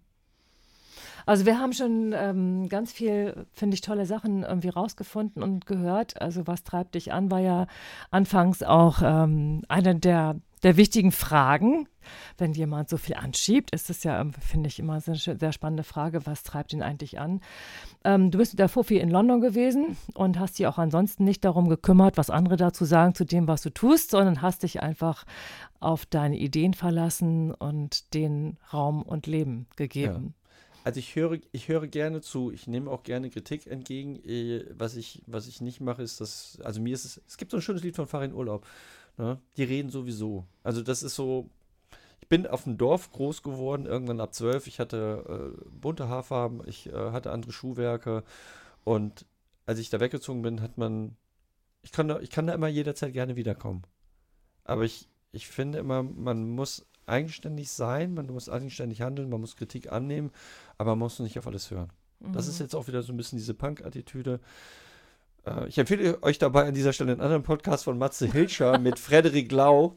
Sehr, sehr gut zu hören, ähm, kann ich nur empfehlen, weil da geht es genauso rum. Was hat das eigentlich mit diesem Punk auf sich? Ich meine, du hast jetzt diese etwas schon leicht silbrigen Haare Ja. nach hinten gekämmt und zu. Waren die auch mal so wie so ein Hahnkamm? Nein, ich hatte, ich habe zwei Frisuren in meinem Leben nicht gehabt. Das ist ein Irokesenschnitt und Glatze. Ansonsten hatte ich viele, viele Frisuren. Okay. Ähm, ich, bin, äh, ich, ich bin kein klassischer Punk. Das würde ich auch von mir weisen, so wie ich auch kein klassischer Zen-Buddhist bin. Aber ich habe mir viele Sachen nicht so eigen gemacht, aber ich gehe in vielen Sachen konform mit dem, wie es ist. Und mit der Punk-Attitüde ist es so, dass ich denke, manchmal muss man auch Sachen einfach tun. Und man muss auch manchmal provozieren, um Sachen hinzubekommen. Oder Reaktionen hervorkitzeln. Und ein Punk ist nichts anderes, finde ich, manchmal als eine Provokation, um anderen Leuten auch den Spiegel vorzuhalten. Und ich habe gerne, ich mag gerne Punkmusik immer noch. Ähm, englischen Punk, deutschen Punk. Ähm, ich mag härtere Musik. Du hast ja vorhin gefragt, was mich entspannt. Das entspannt mich wirklich. Ich mag auch äh, Public Enemy, ähm, was auch ein bisschen härterer Hip-Hop ist oder Rap. Und ich mag einfach, dass auch anders sein dürfen. Vielleicht hat das auch was mit zu tun, dafür zu kämpfen, dass andere Menschen feststellen, nur weil man vielleicht einen Irokesenschnitt hat oder weil man bunte Haare hat oder weil man eine Kieper auf hat oder weil man ein Transgender unterwegs ist, dass man die Menschen so sieht, wie sie sind und sie so respektiert und sie nicht dafür verurteilt. Also vielleicht ist es eher so das, was mich antreibt mit dem Punk auch in der Form. So ein bisschen gegen das Establishment zu sein, provozieren zu wollen, aber gleichzeitig damit zu zeigen, jeder darf eigentlich so sein, wie er möchte, solange er sich nicht arschlochmäßig anderen gegenüber verhält. Ähm, oft sieht man ja auch bei den, ähm, zum Beispiel Vespa World Days, egal wo die jetzt gerade sind, da kommen ja tausende von Menschen zusammen und es ist eine sehr friedliche, sehr verbindliche Atmosphäre, freundlich, ähm, jeder quatscht mit jedem. Ähm, was denkst du, warum lösen gerade Roller vielleicht du als Designer, ähm, warum lösen gerade Roller sowas aus? Das ist eine wirklich sehr gute Frage, die ich dir nicht beantworten kann. Was auf jeden Fall der Fall ist, dass Dinge, die einen ein und eigentlich ist es ja so, dass Religionen auch einigen sollten und ein Gemeinschaftsgefühl geben. Es ist ja bei der Vespa auch so. Also ich wäre jetzt weit entfernt zu sagen, Vespa ist eine Religion für mich oder für andere eine Religion, aber es ist was positiv besetztes. Wenn ich aus der Marketingbrille gucke, ist es ja eine Marke. Und eine Marke kann positiv oder negativ besetzt sein. Man kann das Markenbild auch verspielen. Ich hoffe, das macht Piaggio nicht durch bestimmte Aktionen, aber ähm, das hat ein, es ist was Positives. Also das Design spielt da eine große Rolle, weil man mit Leuten spricht, auch die älteren Modelle, also diese, diese Backenform von hinten, die, die Ansicht, äh, die Wespe, das ist alles sehr, sehr positiv. Und ich glaube, dieses Positive schwingt automatisch ein Stück mit in dem, was Leute tun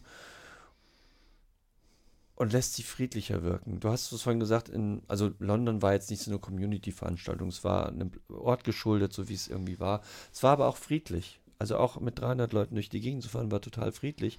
Die, die, erste Tour war für 60 ausgelegt und es kam immer mehr. Es waren, glaube ich, gleich wirklich 300 Leute, die durch London durchgefahren sind. Es war eigentlich schon ein bisschen chaosmäßig. Ähm, aber Celle zum Beispiel war ja ein offenes, äh, eine offene Vespa World ist. Also in die Hallen durfte man nur mit Tickets, aber die Außenveranstaltung war für jeden von außen zugänglich. Ich habe mit vielen Leuten gesprochen, ähm, die, die da gewesen sind, die mit Vespa vielleicht nicht so viel zu tun haben. Freunde von mir, die Klinik-Clowns sind, waren irgendwie auch vor Ort und haben da so ein bisschen bespaßt.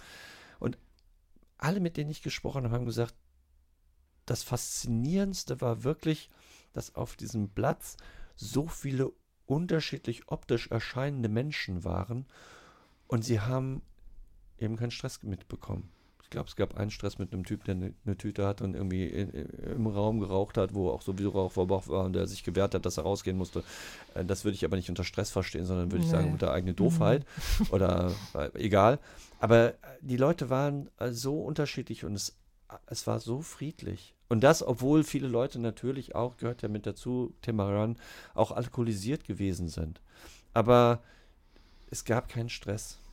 Vielleicht liegt es einfach an dieser positiven Marke, vielleicht auch am italienischen Lebensgefühl und einfach mal fünf Grad sein zu lassen und mhm. einfach entspannt zu sein. Ja. Weiß ich nicht. Ich hoffe, dass es daran liegt. Ich hoffe, dass es auch so bleibt, weil es gibt natürlich auch unter Vespa-Fahren Stress. Ja, es gibt auch zwischendurch immer mal Leute, die sich nicht so äh, mögen oder Amositäten bilden.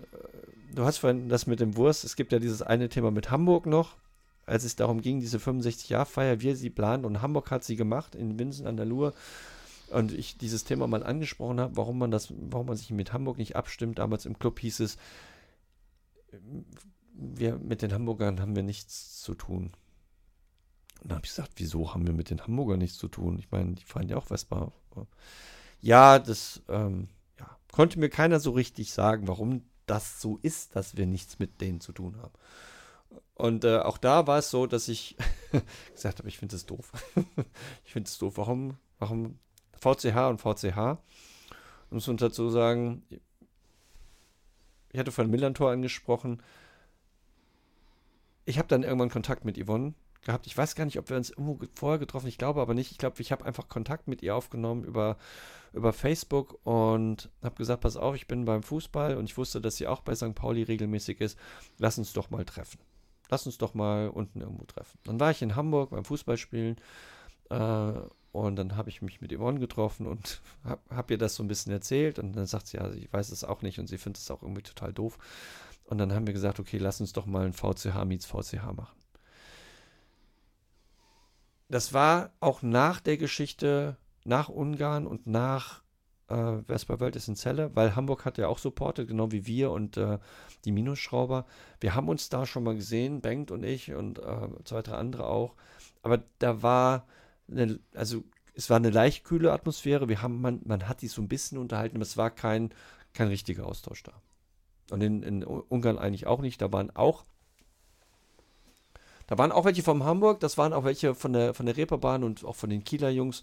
Und da habe ich auch ein paar äh, kennengelernt, aber wir sind auch nicht ins Gespräch gekommen. Aber in, in Hamburg dann vom, vom Millantor haben Yvonne und ich uns damals entschieden, äh, wir müssen da was machen. Und diese Veranstaltung haben wir durchgezogen. Wir sind dann nach Hamburg gefahren. Wir waren bei den, beim Clubabend. Es wurde gegrillt. Und ganz liebe Grüße an Bengt mein zweiter Interviewpartner mit, mit Marc damals im, im Podcast. Auf der Rücktour hatte ich ein Problem mit meinem Roller. Ich habe Sicherheitsschrauben, diese klassischen Sicherheitsschrauben mit diesem, mit diesem Plastikeinsatz ohne Sprengriemen für, mein, für meine Trommel hinten verwendet. Unwissen schützt vor Schaden nicht. Ich dachte so, ja, einmal neue Felge draufgezogen, die gleichen Schrauben verwendet. Mache ich heute nicht mehr. Das hatte dazu geführt, dass ich gemerkt habe, als wir angekommen sind, dass, das, dass die Felge nicht richtig saß. Ich habe sie dann abends wieder nachgezogen.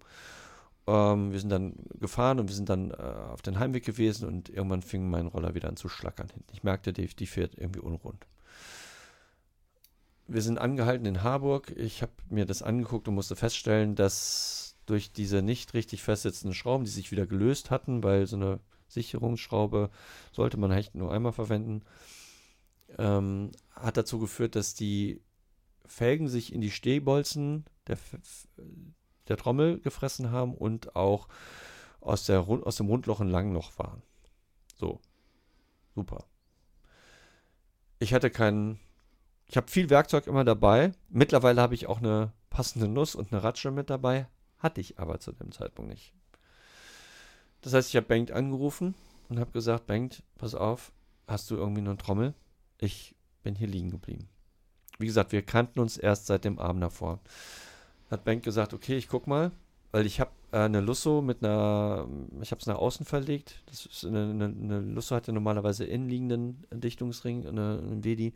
Ich habe den aber nach außen verlegt damals bei der Motorrevision und ich hatte eine andere Trommelgröße. Also eine klassische PX-Alt-Trommel passt da nicht drauf. Und ich brauche eine Ratsche, habe ich gesagt, ich brauche die passende Nuss.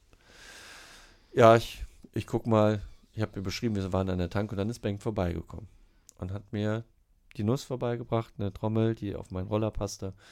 Ich habe die Sachen gewechselt und bin dadurch nach Hause gekommen. Seitdem sind Bank und ich befreundet, wir tauschen uns regelmäßig aus.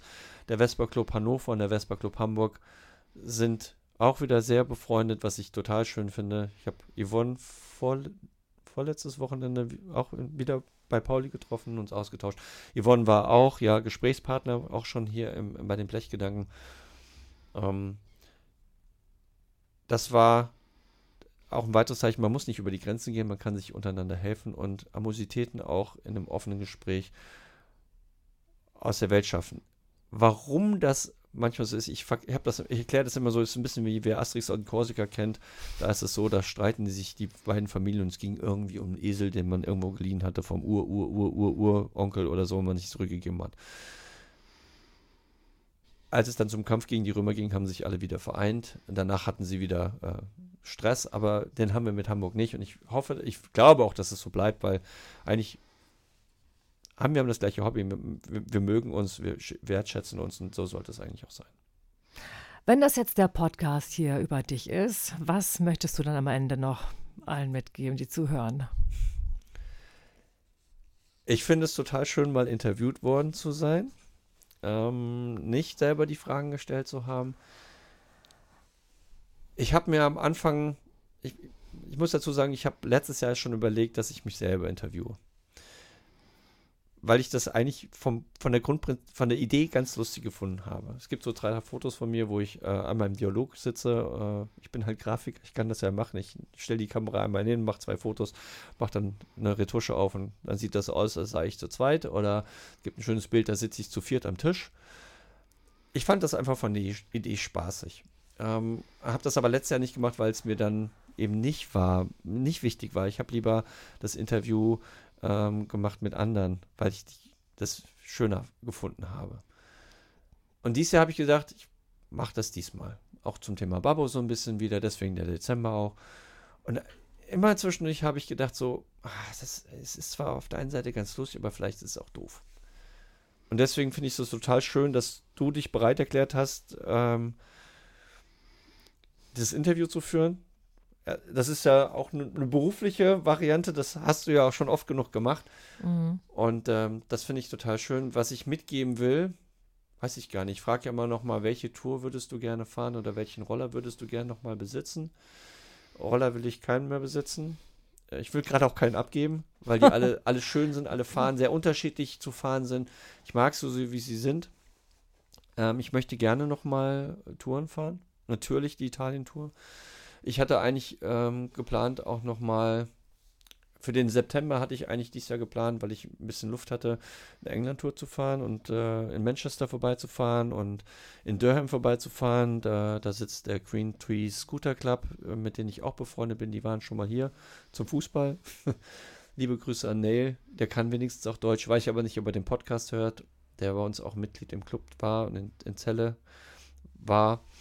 Ähm, ich würde gerne noch mal größere Touren fahren. Also ich fahre ja ähm, kleinere Touren, auch mit Flo und wir sind letztes Jahr durch Holland ja auch gefahren, so drei, vier Tage, aber ich würde auch gerne wirklich mal mich drei Wochen, die, mir die Zeit nehmen, drei Wochen auf dem Roller durch die Gegend zu fahren. Gerne durch Italien, gerne auch über Sardinien nochmal und auch gerne, wie gesagt, durch England. Weil Was heißt? Das, also ich habe noch einiges vor mir, ja. Mhm. Ähm, ich hoffe, die Zeit wird wieder kommen ähm, die Kinder werden ja dann aus dem Haus sein, dann hat man doch ein bisschen mehr Zeit. Aber wie das ist, also auch da ist es so, Ziele sind, finde ich, wichtig, aber ich, ich muss es nicht auf Biegen und Brechen. Also ich, ich muss, ich glaube, wenn ich irgendwann mal äh, kurz davor bin, diese Welt zu verlassen, werde ich jetzt nicht sagen, scheiße, warum bist du nicht durch Italien nicht gefahren oder durch England nicht gefahren? Dann ist es halt so gewesen, dass ich es nicht gemacht habe.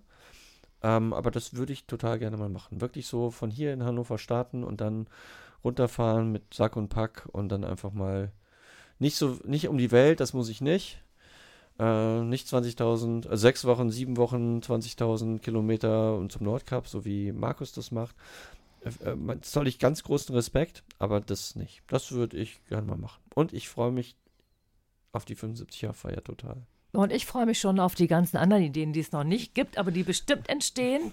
Ich sehe sie schon auf der Stirn stehen bei dir. Also irgendeine Veranstaltung, irgendeine Idee mit Punk und Vespa, also wo deine inneren Themen nochmal wieder Verbindung und Verknüpfung finden. Und ich bin sicher, dass wir uns alle noch auf sowas freuen können, auch was ganz Ungewöhnliches. Denn das sind ja alles Ideen, die allen anderen auch Gelegenheit bieten, ähm, ihre Leidenschaft für Vespa zu leben. Ja, also das macht ja nicht jeder alleine, sondern ja. in der Gemeinschaft. Und äh, das hatten wir vorhin schon mal auch diesen Gedanken, dass sich äh, Leute hinter deinen Ideen versammeln und dass sie Forum bilden, um gemeinsam sich einfach gut zu fühlen und mit dem Hobby und mit dieser Leidenschaft halt ähm, Zeit verbringen zu können. Zum Thema Punk, und West, Thema Punk und Vespa, ich habe da immer noch was im Hinterkopf. Hab aber da, mir doch gedacht. aber da muss ich mal gucken, ob das hinbekommt. Äh, darf, dazu erzähle ich hier im Podcast nichts. Dir kann ich das gleich im Nachgang erzählen. Okay. Das, wär, das, so, das wäre zu unreif, aber ich bin da dran. Also, wenn du mich fragst, ich hoffe, du hast noch ganz viele Ideen und ich habe mich total gefreut, dir diese ganzen vielen Fragen stellen zu können. Und vielleicht ist es ja auch einer von den Podcasts, wo, ich, wo es am wenigsten um technische Dinge ging, ja. sondern sehr viel um Atmosphärisches. Aber ich glaube einfach, dass das auch das ist, ähm, was du an Besonderheit mitbringst. Also das, das was auch der Sinn des Podcasts ist, also einen ganz Blick starken Antrieb hast und ja. einen ganz, wir hatten ja schon mal auch drüber gesprochen, was ist dein Why, warum machst du das? Aber das ist irgendwie rausgekommen. Du willst einfach die Menschen zusammenbringen und äh, von da kommt eben auch ganz viel zurück. Das ja. sind Dinge, die sich entwickeln. Ja. Danke dafür. Mach's ich, gut. Ich danke dir. Danke. Ciao. Somit ist die letzte Folge für dieses Jahr 23 nun zu Ende. Ich hoffe, ihr habt das ein oder andere Neue von mir erfahren.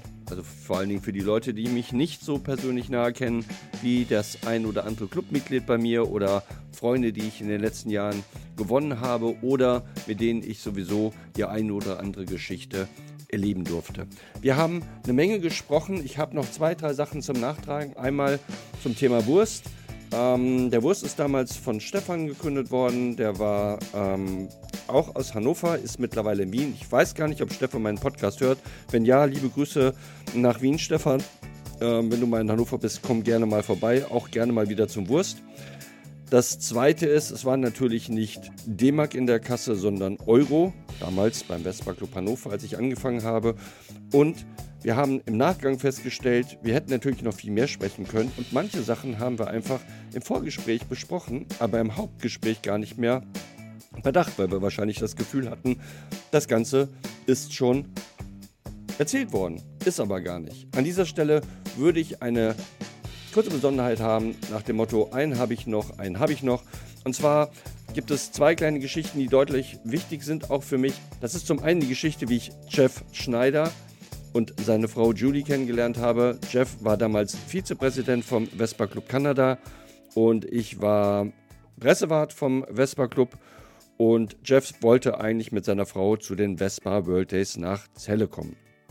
zu dem damaligen Zeitpunkt war Ian Brown ähm, Präsident vom Vespa Club und er hatte mich angeschrieben und hatte gefragt, ob es irgendwie die Möglichkeit geben würde, in Hannover Vespa-Roller zu mieten, weil Jeff und seine Frau würden zu dem Vespa World Days nach Celle kommen und sie bräuchten einen Roller. Dann habe ich gesagt, hm, also Roller leihen ist relativ schwierig, ähm, wüsste ich jetzt gar nicht, wo man das machen könnte. Und ähm, aber ich, ich würde mich mal erkundigen und ansonsten würden wir bestimmtes hinbekommen, dass wir Roller von uns äh, den beiden zur Verfügung stellen würden, damit sie, wenn sie hier in Europa mal sind und bei den Vespa World Celle, dass sie auf Achse auf jeden Fall das Ganze erleben dürfen. Ich habe mich dann so ein bisschen erkundigt, aber wie ich schon vermutet hatte, gab es keine Roller irgendwo ganz normal zu mieten. Also habe ich im Club umgefragt, habe gesagt, pass auf, es kommen zwei aus Kanada zu den Vespa World Days. Ähm, ich gebe einen Roller von mir. Wer würde eventuell noch einen weiteren Roller dazu geben? Es hat nicht lange gedauert, da hat sich Martin gemeldet. Martin war damals auch Vespa Club Mitglied. Der eine oder andere kennt ihn vielleicht unter dem Namen Campari im German Scooter Forum. Er hat äh, dann eine PX, eine Choreos, die er umgebaut hatte, zur Verfügung gestellt. Und Jeff und Julie kamen dann über Hamburg nach Hannover. Wir haben uns getroffen. Ähm, sie haben von uns die Rolle bekommen. Sie sind damit auf dem Schnellweg das erste Mal in Europa gefahren nach Celle und konnten dann die kompletten Tage mit den Rollern in und um Celle mitfahren, den Corso mitfahren und so weiter und so fort. Seit dieser Zeit sind Jeff und ich befreundet. Wir haben uns leider seitdem aber nicht mehr gesehen. In Ungarn konnte er nicht, da hat er kurz vor einem Motorradunfall. Jetzt, als er in, bei den Vespa World Days war, konnte ich nicht. Und ähm, eigentlich wollte ich die, zu den Vespa World das Jahr nach Kanada fliegen, die nächstes Jahr leider ausfallen. Wir werden uns bestimmt irgendwann zusammenraufen und auch wieder zusammen Vespa fahren. Auf jeden Fall war das für ihn ein toller Moment, dass er gemerkt hat, er kommt in ein Land, wo er bisher noch nicht war. Er hat deutsche Vorfahren, aber so in der Form mit der Vespa war er noch nicht unterwegs, dass man einfach in ein Land kommt zu Leuten, die man nicht kennt. Man bekommt einen Roller und man kann durch die Gegend fahren. Das ist das eine, was mich damals auch sehr geprägt hat zum Thema einfach unterstützen, unterwegs zu sein. Und die andere Geschichte, die habe ich zwischendurch bestimmt schon mal angerissen, ist die Geschichte, als ich zum Fußballspielen zu Manchester City wollte. Das heißt, ich wollte nicht Manchester City gucken, sondern der eine oder andere weiß es vielleicht. Bei mir im Herz schlägt die Raute aus den 70ern bedingt, äh, aus dem, vom Niederrhein. Und während der Champions League Phase wollte ich unbedingt zum Auswärtsspiel fahren und wir hatten Flug gebucht und wir hatten das Hotel gebucht und ähm, wir hatten versucht, über den Club Tickets zu bekommen. Allerdings war das Kontingent halt, glaube ich, bei 3000 festgesetzt und wir hatten halt keine zugelost bekommen. Und wir haben dann versucht, irgendwie anders Tickets zu bekommen, was aber total schwierig war, weil sobald man versucht hat, über die Webseite von Manchester City Karten zu bekommen, und man dort erkannt wurde als Deutscher, wurde sofort alles storniert. Das heißt, egal ob deutsche Adresse oder deutsche ähm, Visa-Card oder Mastercard, das wurde sofort gecancelt. Dann habe ich versucht, über meinen Freund Dirk, mit dem ich ja den Vespa Vertes in London war, der ja in England lebt, in eine englische, lebte und eine englische Kreditkarte oder mehrere besaß, ähm, zu gucken, ob er eventuell für uns Tickets in Manchester bekommen kann. Er hat es dann probiert, aber auch ihm war das Glück nicht hold. Ich glaube, das lag am deutschen Namen. Egal. Es war auf jeden Fall nur noch knapp eine Woche hin vor dem Spiel. Wie gesagt, Hotel war gebucht, Flug war gebucht. Und ähm, ich saß auf dem Sofa und dachte die ganze Zeit, das ist doch wie verhext. Es muss doch irgendwie eine Möglichkeit geben, an Tickets zu kommen. Und dann kam mir der Einfall. Ich bin ins Internet, habe geguckt, welche Vespa-Clubs es in, in Manchester gibt und habe sie angeschrieben. Habe gesagt, folgendes Thema, ich will zum Fußball, ich habe keine Tickets, ich kriege keine Tickets, alles ist gebucht. Kann mir irgendjemand von euch helfen? Und es dauerte keine halbe Stunde. Da hatte ich drei Antworten auf meine Anfrage über Facebook. Und unter anderem war Ian Forster mit dabei, der sagte, pass auf, wie viele Tickets brauchst du? Ich kümmere mich drum. Und ich habe gesagt, also ich brauche mindestens zwei, weil ein Freund von mir und ich, wir fliegen zusammen und wir, wir sind auch zusammen untergebracht. Aber ich weiß von zwei anderen, auch aus Hannover, die haben auch keine Tickets und wenn es vier geben würde, wäre das mega geil. Er hat gesagt, pass auf, es waren, waren am Sonntag, äh, ich melde mich morgen bei dir und dann schauen wir weiter. Am Montagmittag bekam ich eine Info bekam, mit der, am Montagmittag bekam ich die Info von ihm, pass auf, es gehen vier Tickets klar. Was ich zu dem Zeitpunkt nicht wusste, Ian Foster ist Manchester United-Fan, also Menu-Fan. Menu-Fans und Manchester City-Fans mögen sich jetzt nicht wirklich. Also es ist nicht so vergleichbar wie Braunschweig und Hannover oder Gladbach und Köln oder Pauli und Hansa, aber ähm, sie mögen sich nicht. Also eine Stadtrivalität sondergleichen. Wie sich im Nachhinein herausstellte, ist einer seiner Kumpels bei Manchester City und kümmert sich um die Auswärtstickets. Und dann wird auch gerne mal die Fußballrivalität außer, außer Acht gelassen. Und er hat sich mit seinem Kumpel in Verbindung gesetzt und hat für uns vier Tickets organisiert. Vier Tickets, sodass wir auf jeden Fall ins Stadion konnten. Wenn das jetzt schon alles gewesen wäre, dann würde ich sagen, das war schon richtig geil. Aber wir fliegen am 6. Dezember oder am 5. Dezember fliegen wir nach Manchester. Wir landen dort. Plötzlich klingelt mein Telefon ist Ian dran. Ich sage, hi Ian, äh, wir hatten uns verabredet in der Stadt, dass wir da die Übergabe der Tickets machen. Und er fragt mich, sag mal, ihr seid gelandet, was für ein Terminal seid ihr denn gelandet? Und ich so, oh, äh, warte mal einen Moment, äh, was für ein Terminal haben wir hier? Äh, okay, Terminal 2. Ja, wir sind in Terminal 2 gelandet. Ja, pass auf, ich bin hier ganz in der Nähe. Ähm, holt mal euer Gepäck und kommt dann hinten zum Ausgang, da und da hin. Äh, ich hole euch ab und äh, ich fahre euch in die Stadt. Normalerweise dauert es halt ein bisschen länger in die Stadt. Ich glaube, es fährt ein, ein, Zug, der dahin fährt, eine halbe Stunde. Wir raus. Ian hatte ein Pickup, Koffer auf die Ladefläche, wir ins Auto rein und dann hat er uns nach Manchester City in die Stadt gegeben. Er hat uns die Tickets gegeben. Ich habe ein bisschen Merch gegeben. Vom Vespa Club Hannover hatte ich dabei, ein paar Banner, Aufkleber, Pins. Und ähm, er hat uns ein gutes Spiel gewünscht, hat natürlich gehofft, äh, dass wir gewinnen, was leider nicht der Fall war. Und ja, wir haben noch eine schöne Zeit in Manchester gehabt. Wir waren leider nicht im Old Trafford, das steht noch aus. Vor allen Dingen gerne mal im Spiel zusammen mit Ian. Aber wir waren am vorletzten Tag äh, in Manchester und plötzlich klingelt das Telefon wieder und es ist nochmal Ian, der sagt, pass auf, wenn ihr Bock habt, wann geht euer Flieger morgen? Und dann habe ich gesagt, dann und dann geht der Flieger, sagt er, alles kein Problem wir treffen uns da und da, das ist in der Nähe von der Unterkunft von euch und ähm, dann bringe ich euch zurück zum Flughafen. Und das hat er auch gemacht. Wir haben uns vorher nicht getroffen, wir haben uns nur geschrieben, ähm, wenn Ian mal zum Fußball kommen würde, nach Hannover und irgendwas braucht, da kann er sich hundertprozentig gewiss sein, dass er supported wird, auch egal, auch aus einem Club oder sonst irgendwas. Das ist das, wo ich immer gemerkt habe, wie, wie toll diese Community weltweit funktioniert und das ist natürlich nicht unbedingt ums Thema Vespa gehen muss, damit man sich untereinander unterstützt. Auch bei solchen Sachen funktioniert das total schön. Und das ist das, wo ich immer denke, über die Grenzen hinweg, über das Mindset hinweg, eventuell auch über Religion hinweg, uns gegenseitig zu unterstützen. Das sind die Sachen, die mir total wichtig sind, die mir total ans Herz gehen und für das ich es immer wieder toll finde, dass es sich lohnt, sich gegenseitig zu unterstützen. Nicht nur beim Thema Vespa, aber vor allen Dingen auch so. Das ist jetzt ein sehr langer Nachtrag gewesen. Ich glaube, so langes Auto habe ich noch nie gehabt. Deswegen jetzt hier noch ganz kurz der Ausblick auf das nächste Gespräch, was ihr am 1. Januar hören wollt oder könnt, nachdem ihr hoffentlich gut ins neue Jahr gerutscht seid. Ich werde mich mit Veit Schiemann unterhalten vom Oldstyle Magazin. Äh, viele kennen Veit, auch er ist ein Fußballfan und Rivale von Gladbach, Alemannia Aachen. Ähm, ich freue mich schon total auf das Gespräch mit Veit. Wir haben uns nur mal ganz kurz beim Zementbahnrennen kennengelernt. Wir haben uns natürlich auch schon zusammen telefoniert und hin und her geschrieben.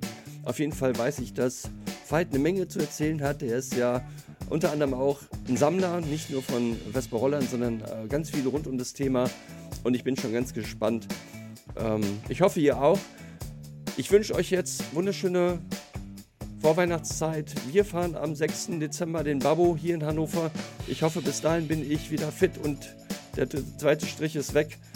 Ähm, Weihnachten ist nicht mehr lang hin. Genießt die Zeit. Wer noch Bock hat, beim GSF gibt es das Weihnachtswichteln. Da sind schon 35 Leute mit dabei. Da kann man gerne was äh, mitmachen. Da sind auch einige Hannoveraner dabei, die ich gesehen habe. Da freue ich mich auch schon drauf. Ich wünsche euch einen ganz, ganz tollen Rutsch. Ich freue mich auf das Jahr 2024 mit tollen weiteren Geschichten aus und um das Vespa-Thema. Ich bleibe euer Guntram und keep the face und wir sehen uns auf der Straße spätestens live und in Farbe beim ersten Event in Kalka. Bis dahin nur das Allerbeste und Frieden auf Erden.